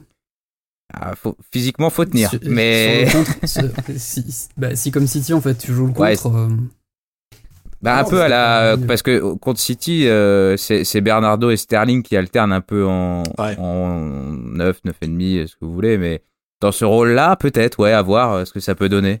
Non, mais en vrai, enfin, ce gamin, faut surtout pas aller le pousser loin là-bas. Moi, je veux qu'on le garde dans l'entrejeu parce que c'est c'est une force oui. motrice. C'est une force il faut motrice. surtout pas le pousser loin là-bas vers City surtout. euh. Ouais, non, mais bah ça, ça va devenir un problème récurrent des prochaines années. Mais euh, Ça, je pense qu'on va en ouais. on va on va commencer à recevoir des offres euh, Voilà, avec non, beaucoup de zéros. ça, de toute façon, ça va être un problème. Mais il y a, il y a, il y a, il y a surtout euh, cette, euh, cette maturité, quoi. À, à la 4, c'était quoi, 87e, un truc comme ça? C'était quoi? C'était c'était n'importe quoi le, le moment où Ouais. on envoie le centre sur le 3D. C'est Sachant tout- qu'il a joué tous les matchs pendant sa- depuis sa- 6 mois, quoi. Sachant qu'il a tout joué, là, il a enfin été mis au repos contre Leicester. Je sais pas s'il est rentré. Non. Non, il Non. est pas rentré. Bon, bah non, voilà, non, il va un- avoir une dizaine de jours de repos, euh, de repos complet, et oui, Très bonne ça, chose. ça va faire du bien. une très bonne chose, mais il, il lance cette galette à un moment où normalement tout le monde a la tête dans le guidon, où euh, tout le monde est porté sur le fait de faire son exploit perso, de faire un truc. Là, il a la lucidité d'aller faire, d'aller chercher un contre un, mais de limiter ce un contre un à une fixation, à un crochet, de lever la tête, de savoir où il va la déposer. Il la dépose dans une zone qui est atrocement difficile pour le gardien. Il voit qu'il y a Aubameyang. Enfin, je veux dire, ce, ce mouvement L'appel est excellent d'ailleurs d'Obama, Ouais, hein, ouais. Faut, faut le signaler aussi. Ouais, ouais, tout à fait, tout à fait. Non, mais il a ces qualités-là, Obama, de toute façon, hein, faut pas, faut pas le nier. hein. Mais c'est, incroyable de, euh, enfin, je veux dire, c'est un môme de 19 ans qui est en train de porter cette équipe, quoi. Ou en tout cas de la, de la, de la propulser, quoi, on va dire. Il est pas seul, on va pas, on va- ça serait faux de dire ça. De dire qu'il tire l'équipe tout seul, c'est complètement faux. Mais il- en tout cas, il fait partie des forces motrices de cette Mm. équipe à 19 piges, quoi. Et, quand l'équipe va pas bien, il est là aussi. Ouais, ouais. et- et rendons euh, à César ce qui appartient à César. Euh, grande Oui. Unai Emery. Hein. Tout à fait. Enfin bon, on peut chercher un petit peu plus loin et rendre à Arsène Non, non, non, la- non, non, la non. fabrication de l'académie. Bah si, bah, parce que ah oui, voilà. d'accord, oui. Voilà. Ah non, non, non, c'est pas lui. euh, je crois Pas lui il qui le lance. Il était, en, Non, il était c'est encore chez c'est Emery qui 23. le lance, ouais. ouais. Mais oui, c'est Emery qui le qui le lance. Et, le pire, c'est que moi, j'essayais de me souvenir. C'était pas celui dont on attendait le plus, Saka. hein. Euh, Non. Moi, je, moi, je me Non, rappelle. On euh, attendait Willock, on attendait euh, peut-être un peu Balogun Nketiah, aussi. Ouais, Smith Rowe un peu beaucoup. aussi. Ouais, ouais, Smith Mais, Rowe, mais, euh, mais et ce qui fait que c'est intéressant de voir comment, euh, par exemple, Smith Rowe et, euh, et Saka, ça marche, c'est qu'ils ont grandi avec euh, la même philosophie Wenger euh, dans la même qui se transposait dans l'académie, euh, porter vers l'avant, euh, jouer vite, euh, petit bah, jouer dans les petits Peu espaces, choses comme ça. ouais. Ouais, c'est ça. Et tu vois que ces deux mecs compris parce qu'ils ont les qualités qui s'insèrent dans ces idées de jeu-là, contrairement à par exemple Enketia qui a un profil différent mais qui peut-être ça marche moins bien, Willock qui est plus limité techniquement. Et les deux qui vraiment cette année du moins euh, se montrent, c'est les mecs qui ont le plus de qualité quoi. Ah, J'imagine la fierté de Wenger en les voyant, ces deux-là. Ouais, Ouais. non, ça, mais. ça doit lui, ça doit lui faire un petit, euh, ça doit lui, lui- lui générer un grand sourire, lui qui est pas forcément le mec le plus expressif de la planète. Et puis, Et puis, bravo au coach, hein, qu'il est au U23, U18, euh, tous les, Ah ouais, tous les formateurs, tous les mecs qui ont bien bossé, qui font sortir des joueurs comme ça, et euh, voilà. hein. Parce que l'académie, elle a pas, elle a pas connu que des que des succès hein, depuis qu'elle a été mise en place Non. au début des années 2000 par Arsenal. Ça a été un bon, forcément quand tu crées une académie, c'est normal. Hein, tu vas euh, d'abord euh, drainer les jeunes autour de chez toi et toute une étape de scouting avant de pouvoir policher des gamins, des générations, de pouvoir leur apprendre des principes. hein, tes premières j'allais dire portées entre guillemets, c'est des portées, c'est des bébés quoi. Tu, vas pas forcément avoir des miracles, tu vas pas forcément faire des miracles parce que voilà, et puis en plus il y a eu du changement au niveau du coach, du coaching, c'est euh, Mertesacker qui a repris au moment où il s'est où il s'est mis à la retraite, etc. Donc des, des philosophies différentes. Je pense d'ailleurs que Mertesacker est encore le, le- a été le relais de la philosophie de Wenger au moment où il n'était plus là déjà dans les deux trois années où euh, où, où ça a continué. Euh, je pense qu'il a permis le relais de cette philosophie-là euh, dans, dans l'académie, mais voilà, ça c'est une le, le, le but de l'académie euh, n'est pas le but premier, il faut bien le savoir, ce n'est pas de sortir des joueurs pour l'équipe A. hein. Ce serait se leurrer que de dire ça. hein. Le but de l'académie, euh, en tout cas un des premiers buts avérés, c'est euh, la thune. Hein, clairement, c'est euh, c'est de pouvoir, bah, sur une large portion de gamins qui vont devenir des joueurs de première ligue milieu de tableau, de championship, de Ligue 1, bah, pouvoir se faire un petit peu de thunes sur, sur ces gamins-là. Et dans un deuxième temps, si on peut sortir des pépites, ah bah évidemment, tant mieux.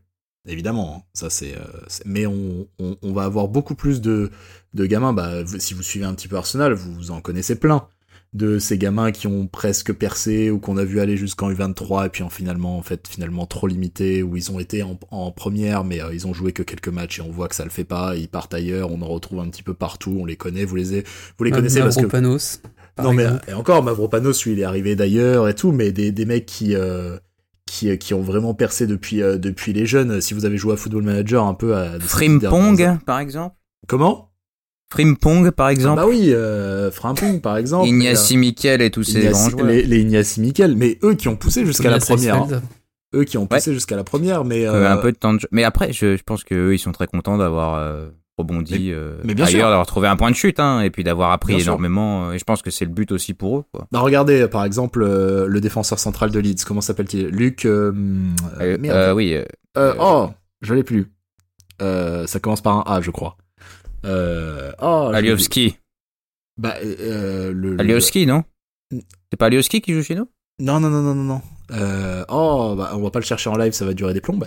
Euh, mais en tout cas, voilà, l'un des deux défenseurs centraux de Leeds, euh, celui euh, qui, euh, voilà, Aubameyang, mais... mais Ah, Ailing, Ailing, Ailing. Voilà, Luc Ailing, Ouais, exactement, ouais. est un ancien de, euh, C'est vrai. Est, un, est un ancien de produit d'Arsenal.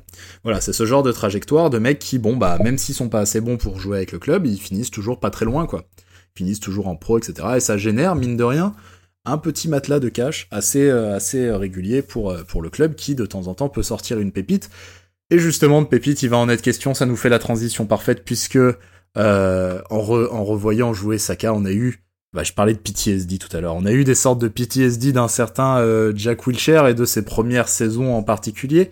Et on va en parler parce qu'on a fêté, voilà, je le disais en introduction, les 10 ans de cet immense match, de cet immense match de Ligue des Champions, comme la Ligue des Champions qu'on aimait encore regarder. C'était il y a 10 ans, pas celle que, qui a commencé... Bon, ça il commence à y avoir... Déjà parce qu'on y était.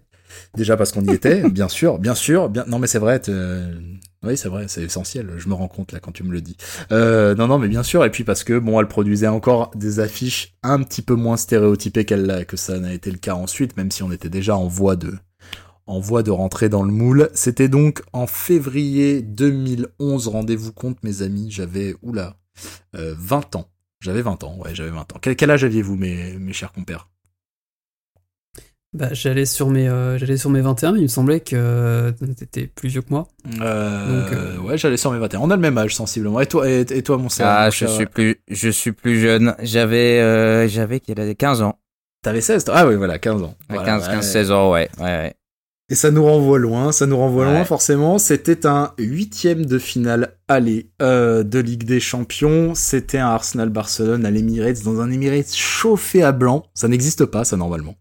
Euh, ça n'existe pas et pourtant ça a, ça a existé. C'était, je crois, euh, la troisième confrontation qu'on a contre Barcelone puisqu'on les avait déjà joués l'année passée et on s'était fait sortir, évidemment. Euh, et évidemment, la précédente, c'était en 2006, je crois, en finale de Ligue des Champions. Je crois qu'il n'y en a pas eu entre-temps. C'était donc... Il y a, eu après, il y a eu après. Ah oui, après, oui, après, oui, après, oui. El Neni a mis une Avec Mais l'année d'avant, euh, c'est l'année où... 4 euh, Dodo, non, de deux, parce que le Barça, mène 2 le Barça mène 2-0 et euh, Fabregas met deux pénaux ou un truc comme ça. Il y a Ibrahimovic au Barça, il y a 4-0, 4 buts de Messi surtout. 4 buts de Messi. Almunia se fait ouais. euh, lober. Almunia hmm. se fait se et là euh, donc saison 2010-2011 saison qui va pas être forcément brillante du côté d'Arsenal on va perdre on va finir par être éliminé de Ligue des Champions déjà on va finir par surtout perdre la finale de League Cup qui qui aurait pu être le premier trophée depuis longtemps pour le club d'une manière absolument cataclysmique. 4 jours après le match dont on va parler. Quatre jours après ce match-là, voilà, après un magnifique, euh, je ne sais pas, une cagade entre Chesney et. C'est l'ascenseur émotionnel. de- Enfin, plus Arsenal, tu meurs, je pense, que cette semaine-là. Ouais, exactement. Mais il y a eu avant ce match-là euh, qui était. Alors on l'a revu pour l'occasion et. euh, Alors qu'est-ce qu'est-ce que vous en retenez? Enfin moi, moi je l'ai je revu, c'était un plaisir. C'est juste, il est fabuleux ce match. Il est fabuleux parce que déjà d'entrée, euh, il y a une pression, comme je disais, il y a un truc, un, un truc revanchard. Pourtant, on a un public qui est très sage et tout machin. Il y a un truc vraiment, il y a un stade qui est vraiment chauffé à blanc. Et euh, en plus, c'est l'année, si je ne dis pas de conneries, oui, c'est, je crois que c'est ça. C'est l'année où le Barça met une pression monstrueuse pour récupérer Fabregas. Ils le récupéreront d'ailleurs à la fin de l'été. Euh, je crois que Oui, bah d'ailleurs, t'as une 2011. banderole euh, que j'ai vue y en a euh, sur, le, sur a- ma copie du match. T'as des banderoles genre Fabregas, c'est bon, maintenant on revient à la maison. Et je crois même qu'ils ont commencé à chanter à la fin du match, ces enculés. Mais oui, oui. Et c'est pour ça que notre public chantait par-dessus We've Got Sesk. Ouais, ouais, exactement. C'est un moment où voilà, ils ont, ils essayent de venir, de faire venir Fabregas. Ils ont déjà pris Leb euh, quelques années auparavant. Ils nous ont déjà pris Henri, Salaud. évidemment. Euh, Il y a vraiment, il y a, un, il y a un truc qui est pas, il y a une, y a une inimitié entre les, entre les deux clubs évidente. Et euh, à ce moment-là, quand même, 2011, euh, ils sont sur le toit du monde, le Barça, je crois. Ouais. Je Ça déroule. Bah, ils vont gagner la Ligue des Champions contre Manchester en finale. Voilà. Et euh, c'est. Ils sont euh, quelques années après le, la saison 2008-2009 qui est monstrueuse. Ouais. Mais qui n'était pas 2008-2009, c'est Gar- c'est Guardiola déjà, c'était pas Guardiola. Si, c'est Guardiola, déjà non C'est la première, il me semble, de C'est deux- Guardiola. c'est deux- il me C'est semble, 2006, c'est Rijkaard. C'est la première. Ah ouais. C'est contre nous, c'est Rijkaard, et après, du coup, euh, c'est Guardiola qui Ah oui, c'est ça, je décale de 2008. quelques années. Je décale de quelques années. Et à ce moment-là, bon, bah, on est un an après euh, l'Espagne championne du monde. L'Espagne championne du monde en. C'est ça, en 2010, hein, ouais, c'est ça. 2010, tout à Euh, fait. c'est le Barça champion du monde, entre guillemets. Euh, on va pas se le cacher, hein, c'est euh, l'Espagne est calquée sur, euh, sur le. C'est le Barça et Casillas et Ramos. Ouais, voilà, c'est ça. Il y a une équipe de fous furieux en face. hein. Ouais, une, une Honnêtement, équipe de le milieu, devant, euh, pff, c'est. Et là, et là c'est quand même, euh, c'est- pour ça que tu veux la Ligue des Champions, quoi. C'est pour Ah ouais, ouais, non, mais des- clairement. Clairement. Ça, tu vois des Xavi Iniesta, tu te dis, mais qu'est-ce que qu'est-ce qu'on aurait donné pour les voir chez nous, quoi? Ah ouais, et puis là, c'est euh, c'est euh, c'est c'est la grosse équipe, il y a tout le monde en face. Alors c'est marrant de voir Maxwell jouer, c'est marrant de...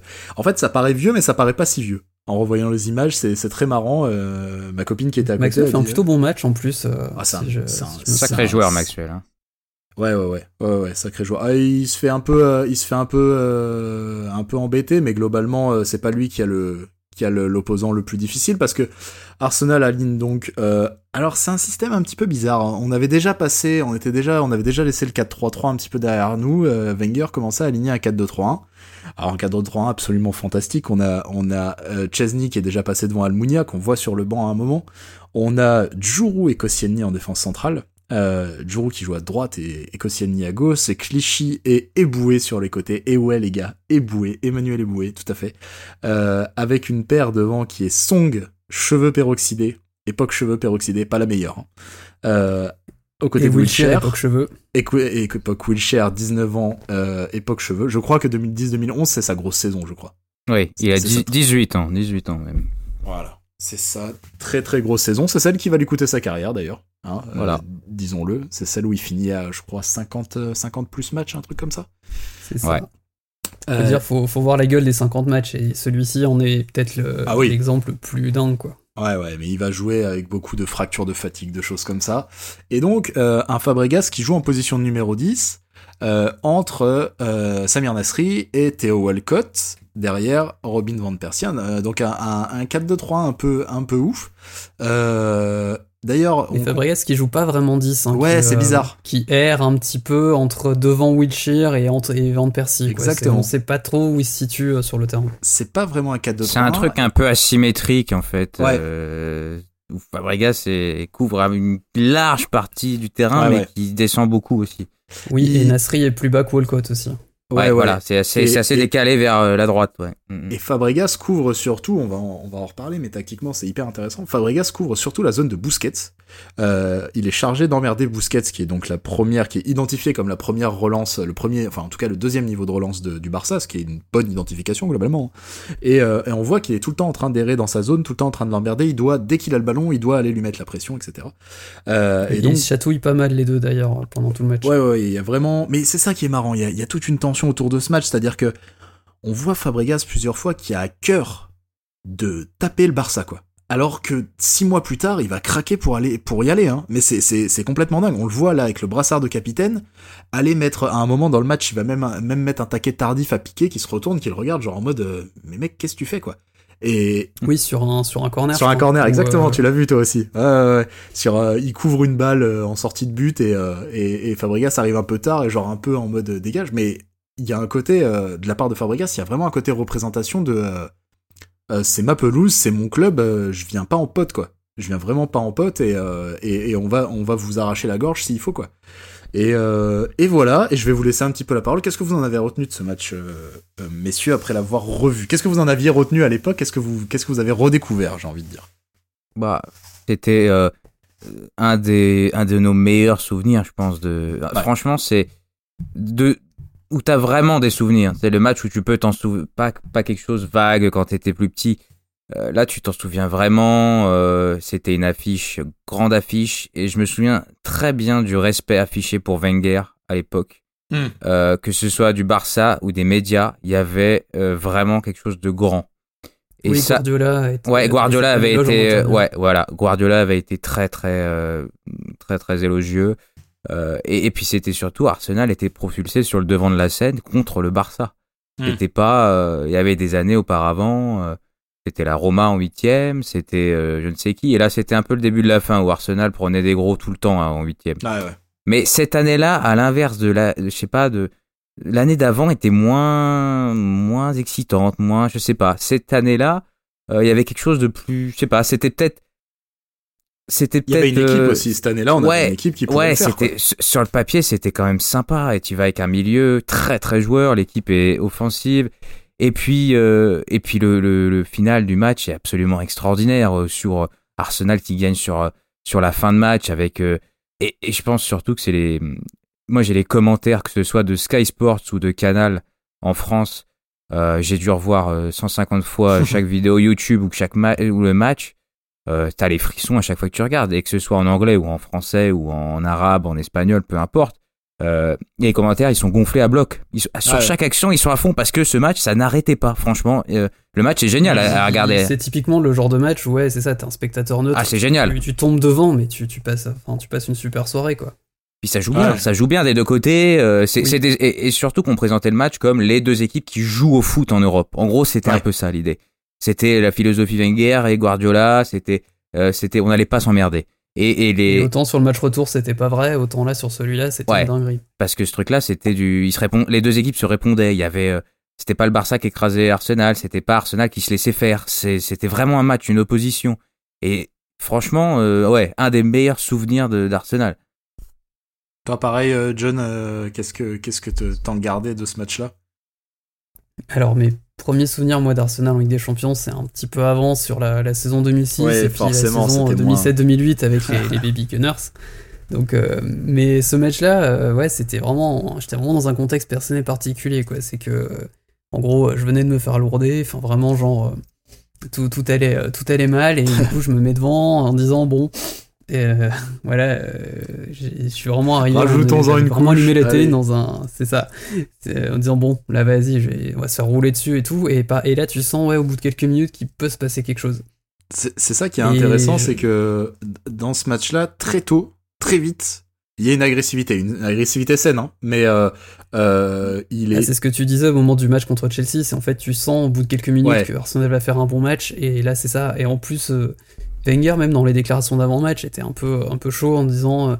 de toute façon, nous on vient, on vient pour poser notre jeu. Il faut qu'on reste nous-mêmes, faut qu'on, enfin voilà, faut, faut pas qu'on essaye de se dénaturer, sinon de toute façon on va se faire ouvrir en deux les, premières, euh, les, les premières 20-25 minutes, et le, match au global, hein, on va y revenir, mais les premières 20-25 minutes sont épatantes. Mais vraiment, de la part d'Arsenal, elles sont épatantes, c'est-à-dire que euh, on n'a pas forcément la possession, on n'a pas forcément une, possession écrasante, euh, le Barça non plus d'ailleurs, mais il y a même s'il y a cette communauté d'idées de dire euh, d'un football romantique, de, d'un football euh, euh, spectacle, flamboyant et spectacle dans le sens qui doit marquer le spectateur, etc., le supporter, il y a quand même une différence de, de, ce que tu veux faire avec le ballon, puisque Guardiola à ce moment-là est en plein dans sa phase tiki-taka de bouger le ballon pour bouger le bloc adverse, bouger le ballon pour créer les espaces, des triangles, des triangles, des triangles, des triangles, des triangles partout.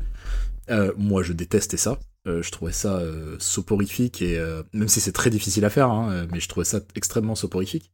Et à l'opposé, t'as as un Arsenal, j'allais dire tout feu tout flamme, mais genre à chaque fois que le ballon est récupéré, c'est plus direct. Ah ouais. Il y a et très peu de temps mort et des milieux qui arrivent à remonter les ballons à une vitesse folle. Ouais.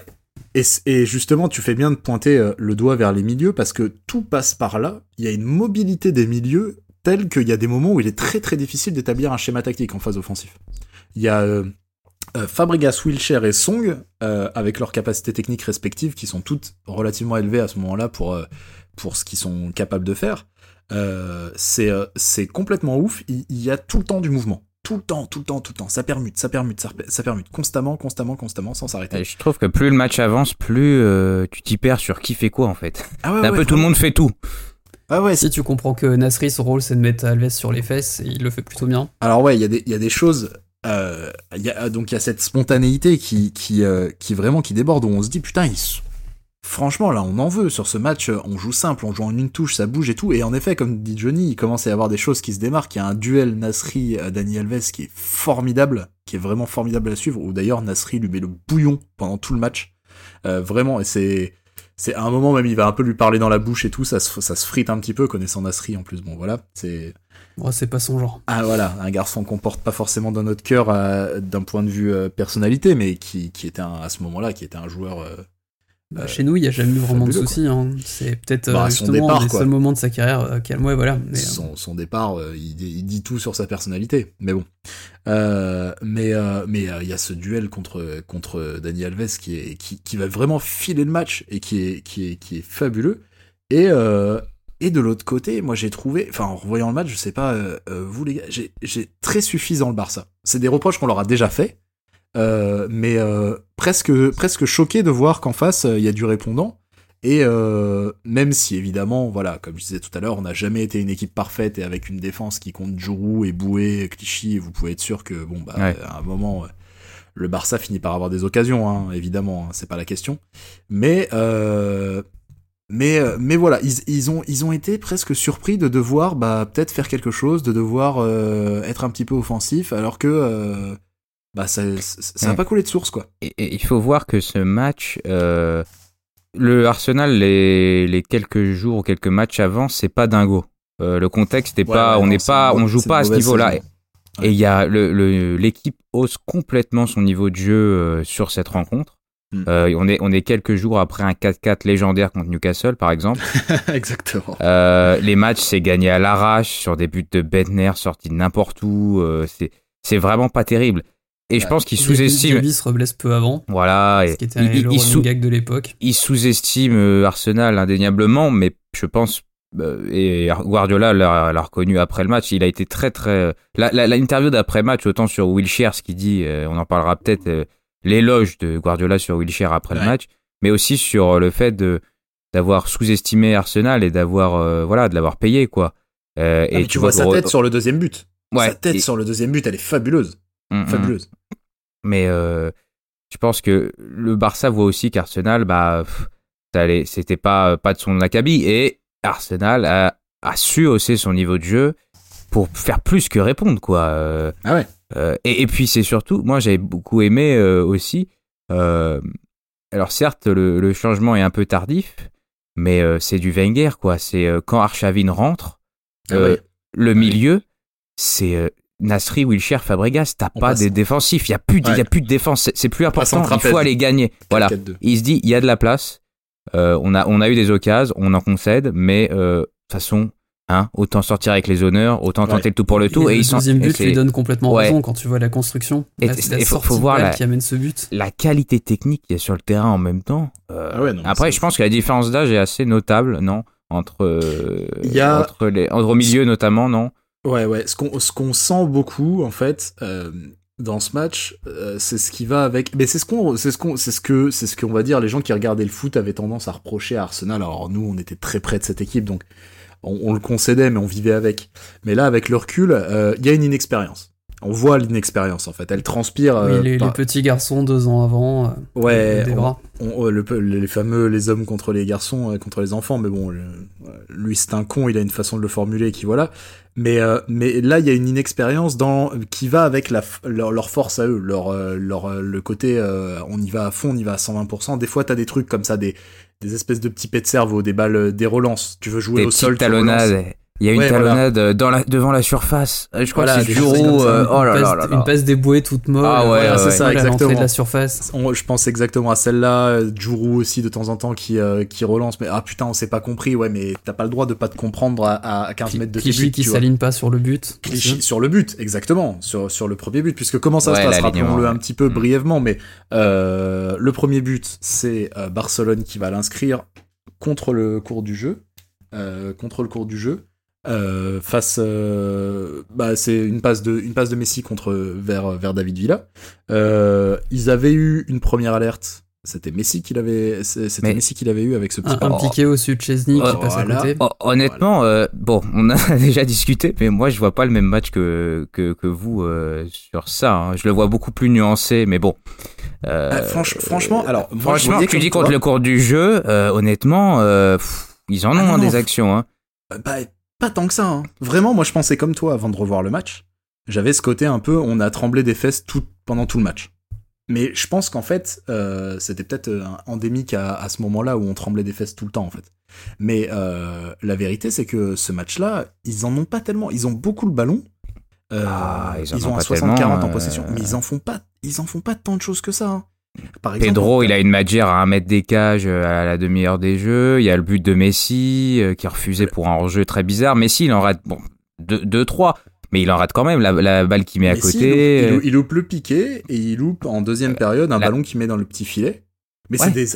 Et il y a le but, il y a le but, il y a le but c'est après des aussi, occasions hein. évidentes, mais dans, Ben, dans l'autre sens. Et le ballon dans le petit filet, c'est justement suite à, suite à la relance foireuse. Ouais, ouais, c'est ça. Mais enfin, je, sens, je- je tu te dis pas que, euh, que le Barça domine outrageusement, mais pour moi, c'est plus équilibré que, ça, on, quoi. leur, on, leur, on leur roule pas dessus, mais on les bouscule clairement. On les bouscule Ouais. clairement. Ouais, voilà, on les- Après, le truc, c'est qu'avec le Barça, globalement, euh, ce Barça-là, De toute façon, il faut Barça- saisir tes chances. Hein. Euh, voilà, non, contre mais avec ce si Barça-là, tu, vas prendre, tu vas prendre un but. Ah bah oui. le moindre, le- la, moindre, la moindre erreur, tu la payes cash. Là, la différence de ce match-là, c'est que bon, les erreurs qu'on a eues, ils ont pas été assez tranchants. Notamment Messi qui fait un match qui est pas terrible en fait. Euh, qui, qui loupe beaucoup. Mais de l'autre côté, les, les occasions du Barça, euh, tu peux voir aussi la frappe de Van Persie dès la cinquième minute qui est arrêtée. Euh, à- à Ouais, mais c'est c'est pour ça que je te dis, c'est des deux côtés en fait. Il y a pas mal d'actions des deux côtés. C'est un Ouais, bon match. Après, sur la fin, on oui, concède T'as- beaucoup plus. Une occasion, t'as une occasion, euh, j'en veux encore avant de Percy, euh, quand euh, Wilshere le décale parfaitement à l'entrée de la surface, Voilà, il bah, a plus celle-là. qu'à il n'y a, plus qu'à aligner, il tire. Euh, Van Persie fait d'ailleurs un, un, match assez médiocre. Bof. Ouais, un match bof. Hein, ouais. Il fait un match très médiocre, euh, il prend beaucoup d'occasions qu'il doit prendre, il y a beaucoup de positions de frappe qu'il prend, et, il frappe genre, je sais pas, 5-6 fois dans le match, hein, je crois. Hein. Euh, et il les prend, il a, il a raison de les prendre parce que c'est des positions qu'il doit prendre, mais... 5-6 fois dans le match contre le Barça à l'époque, c'est monstrueux. Ouais, ouais, c'est pas mal. Pour un attaquant, c'est rare ici. Et il y a, celle où... Il en met euh, deux dans les nuages, il en met deux dans les gants. Il y, en a une où Abidal lui enlève un centre de Fabregas. Exactement. Ah celle-là, elle est, elle est rageante, hein, parce que tout est parfait. Exactement, mais oui, bah le, bah le contre un peu goinfré par Walcott d'ailleurs. La passe, euh, la passe c'est pour une super sortie de balle et Walcott qui fait une passe toute pourrie pour Fabregas qui arrive quand même à redresser le ballon. Exactement, c'est qui finit donc sur la tête d'Abidal. Euh, Van Persie qui fait pas un formidable match, un match qui est rattrapé par donc euh, l'égalisation, égalisation qui est euh, très très tardive finalement. Qui... Oui, 77ème. Soit, ouais, moi je la, moi je la, je la voyais plus à la 60e, mais en fait elle est très très très tardive et et sur l'ensemble de ce match, finalement, on a deux trous d'air. Je vous le disais tout à l'heure un peu en off. On a deux trous d'air. On a un trou d'air après le but. De, euh, après le but, euh, donc en fin de première période, on fait une très, on fait un très bon, une, très bonne entame de première période. Tout, on prend le but. Les mecs perdent leur nerf un petit peu pendant 10 minutes. Ça devient un peu euh, Cafarnaum. On a de nouveau un trou d'air autour de la 75e au moment où on commence à, juste avant le but en fait de Van Persie où on commence à, à, dropper un petit peu, on commence à fatiguer, on commence à machin.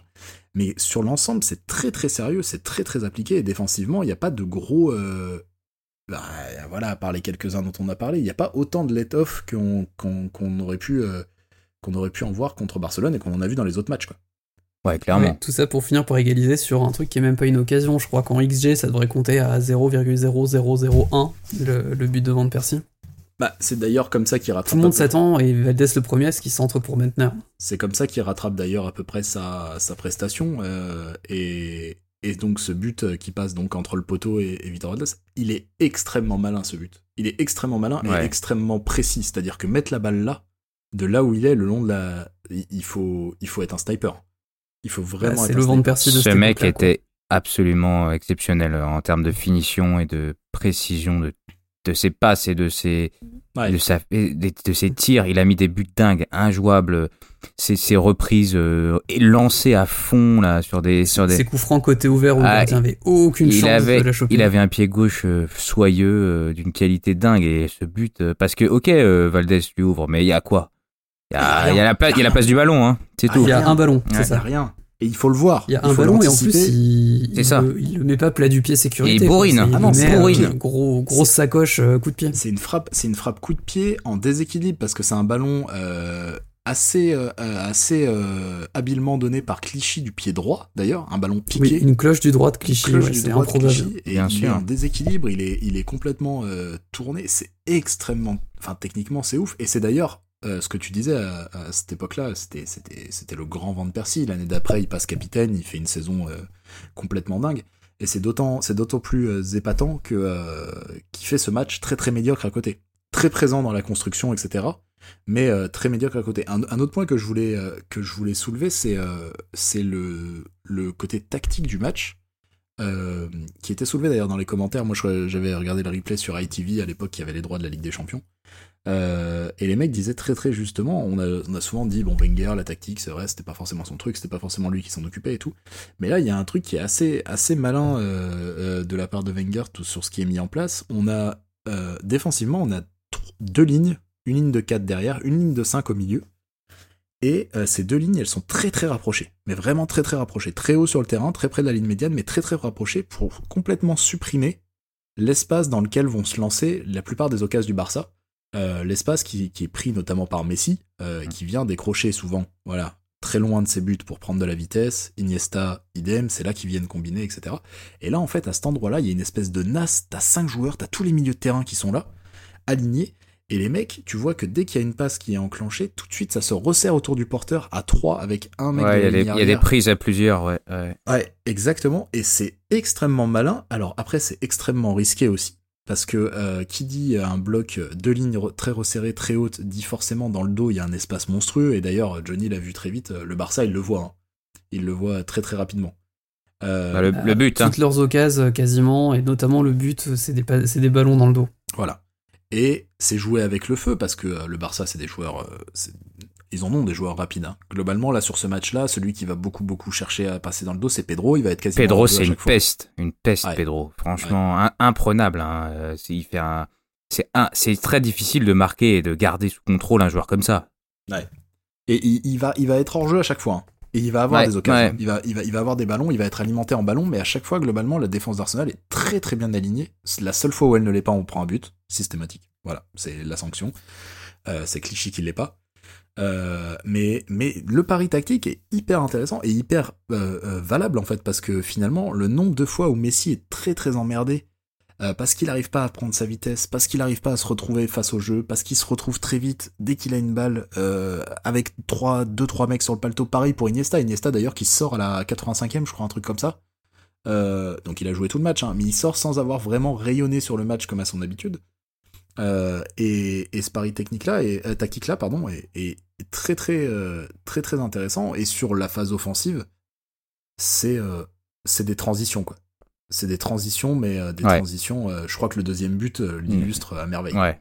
Le deuxième but est une maîtrise. euh, Alors, ça partait mal parce que Bentner me fait très peur au début.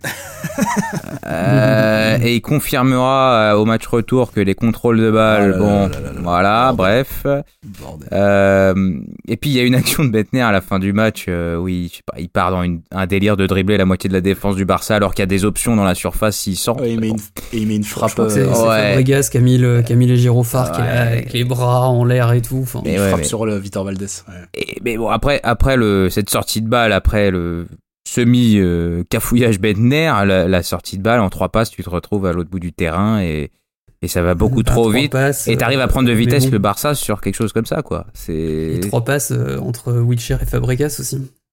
Moi, Oui, moi, oui, j'ai- Notamment cet extérieur de Fabregas Ah ouais, pour qui- euh, Nasri, c'est la perfection. C'est euh, moi j'ai lâché, je vous l'ai dit, hein, j'ai lâché ma petite larme en voyant l'action tout à l'heure parce qu'il y a un truc, il y a une espèce de, il y a un momentum quoi. C'est vraiment il y a un momentum, c'est-à-dire que euh, il y a eu l'égalisation il y a pas longtemps, le stade est vraiment, c'est le public de l'Emirates, C'est en train de bouillonner. c'est ouais. c'est un public qui est très, qui est devenu très, euh, qui a été très gentrifié, qui est très attentiste, qui est très réactif. On va pas se le cacher. Il y a des phases dans le match où ça fait, ça fait complètement le yo-yo. C'est-à-dire que des fois t'as un grand silence et euh, dès qu'il se passe quelque chose de bien, il y a des énormes acclamations et tout. C'est un public de spectateurs et tout. Mais il reste encore un cœur de supporters, des gens qui ont, voilà, qui, sont là par tradition, par ancienneté et tout. Et, euh, et sur cette action-là, il y a un rugissement du stade sur la passe de Fabregas qui est incroyable parce qu'ils savent qu'il se passe quelque chose. Et, euh, et tout est juste, quoi. Tout est hyper juste. La temporisation de Nasri qui sort un match, vraiment, vraiment, j'aimais beaucoup ce À joueur. un contre 3, il arrive à, à ne pas perdre le ballon, à lever la tête. c'est hyper malin hein, comment il le joue. hein. Ouais. Et je, je- j'aimais beaucoup ce joueur. C'est une énorme, c'est une immense déception, moi. Son comportement et sa personnalité, c'est une immense déception parce que je le. Super propre techniquement, très intelligent, très très Ah ouais, intelligent. ouais, incroyable. Et puis, un faux quoi. Un faux Tout le match, il a été un faux D'ailleurs, il leur montre comment être un faux C'est-à-dire que euh, le, euh, Dani Alves, son double contact, il lui a fait genre trois fois dans le match, quoi. Trois fois dans le match. Trois fois, il le bouffe. Et trois Mais- fois en croyant qu'il est moins rapide que lui, Est-ce que c'est euh, pas la même année où il met son but contre Porto là où il slalom? c'est l'année d'avant? C'est- C'est 2009-2010, ouais. Parce Ouais, que, ouais. Tu crois qu'il est lent, mais Bon, sur contribue à un triplé de Bentner en Ligue des Champions. voilà, bah, et puis il dribble la moitié de l'équipe de Porto. euh, il part euh, sur un mètre, il, il se lance quoi. C'est- Là, il est, il est blessé avant. Il est blessé avant le match contre, contre Barcelone et euh, visiblement, alors on sait pas s'il joue sous infiltration ou quoi, mais il a été euh, rushback, quoi, on va dire. Il, Ouais. euh, Wenger, là, ce qu'il faisait d'ailleurs assez souvent, hein, il l'a ramené exprès pour ce match-là et le match qui sort, c'est proprement fabuleux et euh, tout est parfait dans cette action, notamment parce que on oublie un peu le tout début de l'action, mais il y a une phase défensive qui est hyper solide. Un ballon qui est, qui est récupéré Qui est volé par Koscielny euh, au, au départ de l'action. Et d'ailleurs, ça me donne l'opportunité d'en parler parce que tu voulais en parler et moi, en effet, ça m'a sauté aux yeux et je l'avais, j'étais complètement passé à côté de ça à l'époque. Mais la Moi aussi. performance de Parce que je le Koscielny- connaissais, je pense qu'on le connaissait pas. Bah ouais, je pense que c'est Et ça. puis mais c'est une période un peu trouble hein, pour lui au début. hein. C'est Ouais, ouais. c'est compliqué au début. Ouais, ouais, c'est, mais, mais, C'est compliqué, mais il monte en pression au fur et à mesure du match. Et euh, ce, que, ce que je disais en antenne, c'est que j'avais l'impression de voir euh, Laurent Koscielny Origins. Ouais. C'est-à-dire un mec qui euh, parfois va suivre des, euh, va suivre des courses assez loin pour casser des lignes de passe, qui va défendre debout sur l'homme qui a une, une qualité de relance. on est en train de te perdre. Pardon, ouais, c'était, j'ai failli perdre ma gorge en même temps. C'est qu'il y a une qualité de relance, qu'il y a, il y a deux, trois, deux, trois passes euh, qui cassent des lignes pendant, qui nous fait là pendant deuxième mi-temps notamment. Ah ouais, il y a un ballon par-dessus là pour aller chercher les diagonales là qui sont. Exactement. Exactement. Et, et le tout en étant hyper propre, je crois. Il y a pas, il y a- je suis même pas sûr qu'il fasse une seule faute dans tout le match. Non, il rattrape même des situations un peu in extremis. euh, un ballon dans la surface que euh, je crois que c'est Pedro qui va qui va quasiment au but. Il arrive à lui mettre juste le corps comme il faut pour le mettre en opposition, etc. Bon, on est à la limite du penalty, mais il fait juste ce qu'il faut. Mais le Oui, parce qu'il y a eu des situations où il faisait exactement la même chose et il prenait pénalty Ouais, et ouais, carton voilà. rouge euh, derrière, malheureusement. mais euh, mais ouais, il y a y a ce match de Koscielny et ils le disent d'ailleurs, les commentateurs anglais le disent. euh, Oui. Il vient d'avoir à ce moment-là sa première, euh, sa première cape en équipe de France. C'est la première fois qu'il est appelé en équipe de France par Laurent Blanc.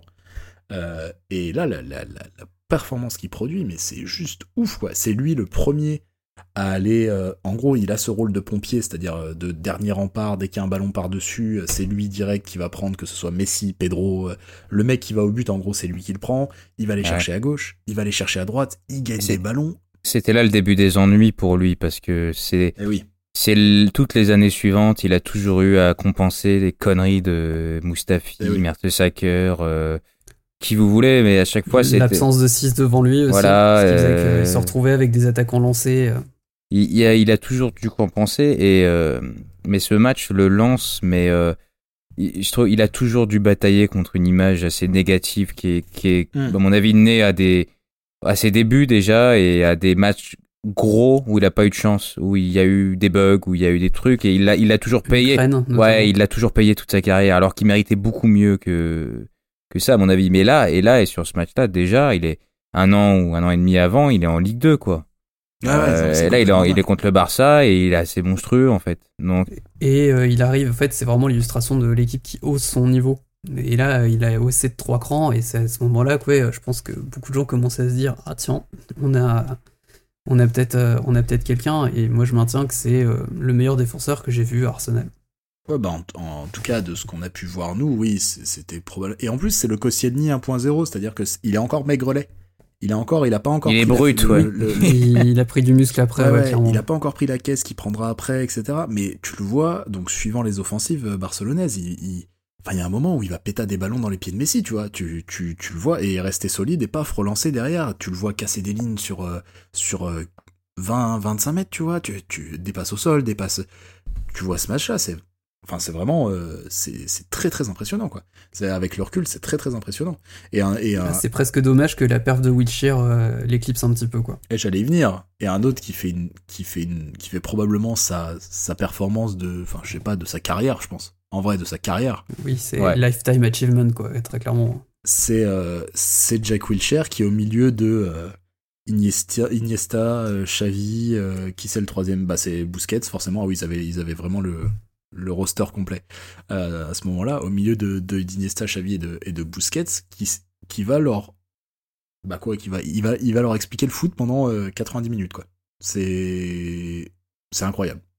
C'est incroyable. Mais il était, il était, euh, c'était un joueur fou, hein, mais euh, complètement, euh, c'était irréel d'avoir un, un, mec aussi fort. Il sortait, il sortait d'un peu de nulle part et puis du jour au lendemain, il tiens, je vais m'installer dans l'équipe et et je vais dérouler. Parce qu'il juste à ce qu'il savait faire à son âge, c'était impressionnant. Il avait une justesse, vivacité. il avait une justesse technique, euh, il savait, et il était, il était bon aussi sur tout ce qui est euh, fin de corps, euh, contrôle pour s'emmener le ballon, pour euh, dribbler son Il adversaire. idée. quelques-unes dans le match. Ouais, ouais, il était très très bon sur ça. Et puis bah, c'est triste parce que il est, il est surexploité clairement par Wenger pendant cette année-là et un peu avant, un peu après, mais malheureusement, ça aurait dû, ça aurait dû faire autre chose. Après, il y a eu un souci d'hygiène de vie, je pense, un souci de un tas de choses, mais cette Ouais, saison mais après, a, c'est un gamin de 18 ans, c'est ça. C'est compliqué aussi. De, ah, une saison à 50 matchs à 18 ans où il jouait. il- je pense qu'il a joué. Il a dû rater quoi? 5 matchs dans l'année. Il joue 90 minutes tout le temps. Il est décisif. euh, il fait une saison. euh, ah, il a 18 ans. Il est. C'est. C'est. C'est dingue quoi. Un niveau comme ça. Et contre le Barça. Et il, il fait. Là, je pense que l'Europe, tous les mecs qui regardent le match, ils disent mais qui c'est ce mec quoi? Ah ouais. Bah, l'anecdote est connue, hein, que les joueurs de Barcelone euh, vont voir Guardiola en disant euh, pop up euh, là si, si oh, autre Fabregas s'il y a un mec à prendre c'est lui quoi. Alors ils ont pris Song. Ce qui... c'est la, la, la, chute de la vanne. bon ils ont pris Song. Song qui qui signe un, qui signe un bon match, mais qui, qui commence très très très nerveux, qui prend un carton jaune très tôt et qui aurait dû en prendre un deuxième. Globalement, ça, c'est un truc qui aurait. Mais, mais Song, on l'a toujours. Honnêtement, Song, ça a toujours été. Bah, Song, c'était ça. C'était très propre techniquement, bon pied. Mais alors, à niveau discipline et je pars à l'abordage, tout ça, ça a toujours été la foire. Et Wenger, il avait toujours essayé de le mettre en 6, entre c'était pas son c'était pas ça c'était un mec plus haut qui avait besoin de liberté qui avait besoin de courir avec la balle parce qu'il était sur ce match là il joue beaucoup plus haut. Il, il emmène souvent il participe aux offensives au 1 2 3 etc il finit beaucoup euh, il finit beaucoup plus haut. Pour revenir à, à, ce qu'on disait sur Wilshire et sur la gestion du cas Wilshire il y a aussi je pense une on en a parlé un petit peu tout à l'heure sur le côté de l'académie. C'est un des tout premiers produits de l'académie euh, qui a percé en A euh, du côté d'Arsenal. Euh, je crois que mm. le précédent vraiment qu'on peut retenir, il faudrait que je me creuse pour vraiment pour voir si euh, je me demande si c'est pas Ashley Cole quoi. En fait, qui sortait des, équipes de jeunes et qui est venu comme ça le, dernier gros gros prospect comme ça qui a payé et et je pense qu'il y a vraiment ce côté manque d'habitude, incapacité à gérer sur le long terme des très jeunes comme ça et à les faire éclore. À un moment, je me demande vraiment s'il n'y a pas les Peut-être aussi que tout le monde, enfin, personne au club ne pensait qu'il exploserait euh, aussi vite, aussi haut. Et du coup, ouais, tout le monde a été dépassé par. Euh, enfin, parce que là, tu, tu vois ça. Enfin, je, ouais, et puis en plus, honnêtement, je serais coach, je saurais même pas comment réagir en temps. En plus, c'est dans une que saison. Je le préserve? Est-ce que je le fais jouer? En plus, c'est dans une saison qui est merdique. C'est dans une saison qui est merdique et où c'est euh, quasi. il, il, est au-dessus de tout le monde à son poste et il, est quasi, il devient quasiment essentiel en fait dans une saison qui est merdique et où, il, et, où ne pas le faire jouer. c'est il, est, euh, il est tout seul dans une génération un peu abandonnée de jeunes, comme tu dis. Hein. Euh, ouais. Il T'as pas un vivier euh, dingue quoi. Donc lui, il sort de nulle part et ça lui fait un statut encore plus de sauveur, de qui n'est pas sans rappeler des joueurs actuels. Hein. Oui, toute ressemblance avec un jeune formé à l'académie, euh, gaucher également, euh, serait pas, et qui joue beaucoup trop presque euh, par rapport à son âge, serait pas fortuite en ouais, on en a parlé un peu sur Twitter, tout ça, mais il va falloir évidemment faire penser à, il va falloir penser à faire, à faire souffler Saka. Bon, la, Leicester a été la bonne réponse, je crois. le fait de d'enfin le bencher après après après ces matchs successifs, je pense que c'était la bonne réponse. Euh, voilà, c'était euh, c'était un grand match, c'était un c'était un très très grand moment de football surtout je trouve. Et, qui paradoxalement a lancé la déchéance de la suite de la saison. C'est ça qui est assez incompréhensible, c'est-à-dire que rien n'est plus allé correctement après ce match. Je crois qu'il y a un replay horrible contre Leighton Orient ou un truc comme ça. Il y a, il y a Birmingham, il y a une tôle, il y a une tôle prise contre Manchester il euh, y a plus il y a plus rien qui allait après. Il y a le match retour. ouais, et même même avant le retour ça, ça ça pète. Et il y a et je sais pas. Alors, forcément il y a la il y a la question du sur-régime. C'est oui euh, oui oui oui. Je, je, je pense qu'il y a ça moi j'y vois plus genre le plein potentiel de cette équipe là plus que du sur-régime. C'est-à-dire que ces perfs là ces mecs là on était capables en fait c'est juste que pour bah, on l'a bien vu après. Non, mais voilà, enfin, je veux dire, c'était que des joueurs. Bon, alors voilà, il y, a, il y avait des points faibles. Tu captais les points faibles. Typiquement, Walcott. Euh, Walcott ton, banc, ton banc est pas ouf. Honnêtement, ton banc est pas foufou, quoi. Voilà, ouais. Le côté droit est pas terrible. Euh, tu sens qu'il y a des mecs qui sont pas. Voilà. Mais tu. Cette équipe-là, c'est des joueurs de ballon. Ils, sont cap... ils étaient capables de faire des perfs comme ça, je pense, sans être en sur-régime. Et, euh, et, pour des raisons X ou Y, finalement, ça va pas se faire. En effet, c'est. Euh, c'est ouf, la, redescente est dingue. La redescente est, complètement dingue. On va signer une saison euh, dégueulasse. Je crois que franchement, la 2010-2011, euh, je me rappelle comme d'un truc vraiment pas terrible. Euh, ce qui va d'ailleurs pousser, entre guillemets, à Fabregas à finalement à signer ce foutu, ce foutu papier pour retourner à Barcelone. Mais c'est pas Nasri aussi, la même année? Et Nasri part cette année-là, ouais. Nasri part cette hein. année-là aussi. Ou l'année d'après, j'ai un doute. Ouais, ou l'année d'après, ouais. En tout cas, euh, en tout cas, ouais, c'est euh, fou de d'avoir ce genre de résultat là. Évidemment, il va y avoir le retour qui a laissé aussi autant de marques que l'aller en fait, mais dans le mauvais sens. Avec euh, bon bah on a parlé de ce fameux contrôle de merde de Bentner qui n'y avait plus qu'à la pousser, et, puis évidemment du carton rouge de de Robin van Persie qui hante encore nos mémoires, je pense. Et qui ne pourrait plus exister, enfin déjà qui n'a jamais, euh, qui n'a jamais existé, cas de figure qui ne s'est jamais produit avant et euh, qui ne peut pas se reproduire aujourd'hui vu que maintenant c'est un accord tacite entre les joueurs et les arbitres euh, de poursuivre les actions jusqu'à ce que la VAR vérifie. Très étrange d'ailleurs, hein, parce que le jour où il y a un mec qui va se faire découper et se blesser gravement, mais on aura laissé jouer. Tu veux Virgil dire van euh, Dijk Virgil van Dijk, ouais, voilà. Ouais, voilà.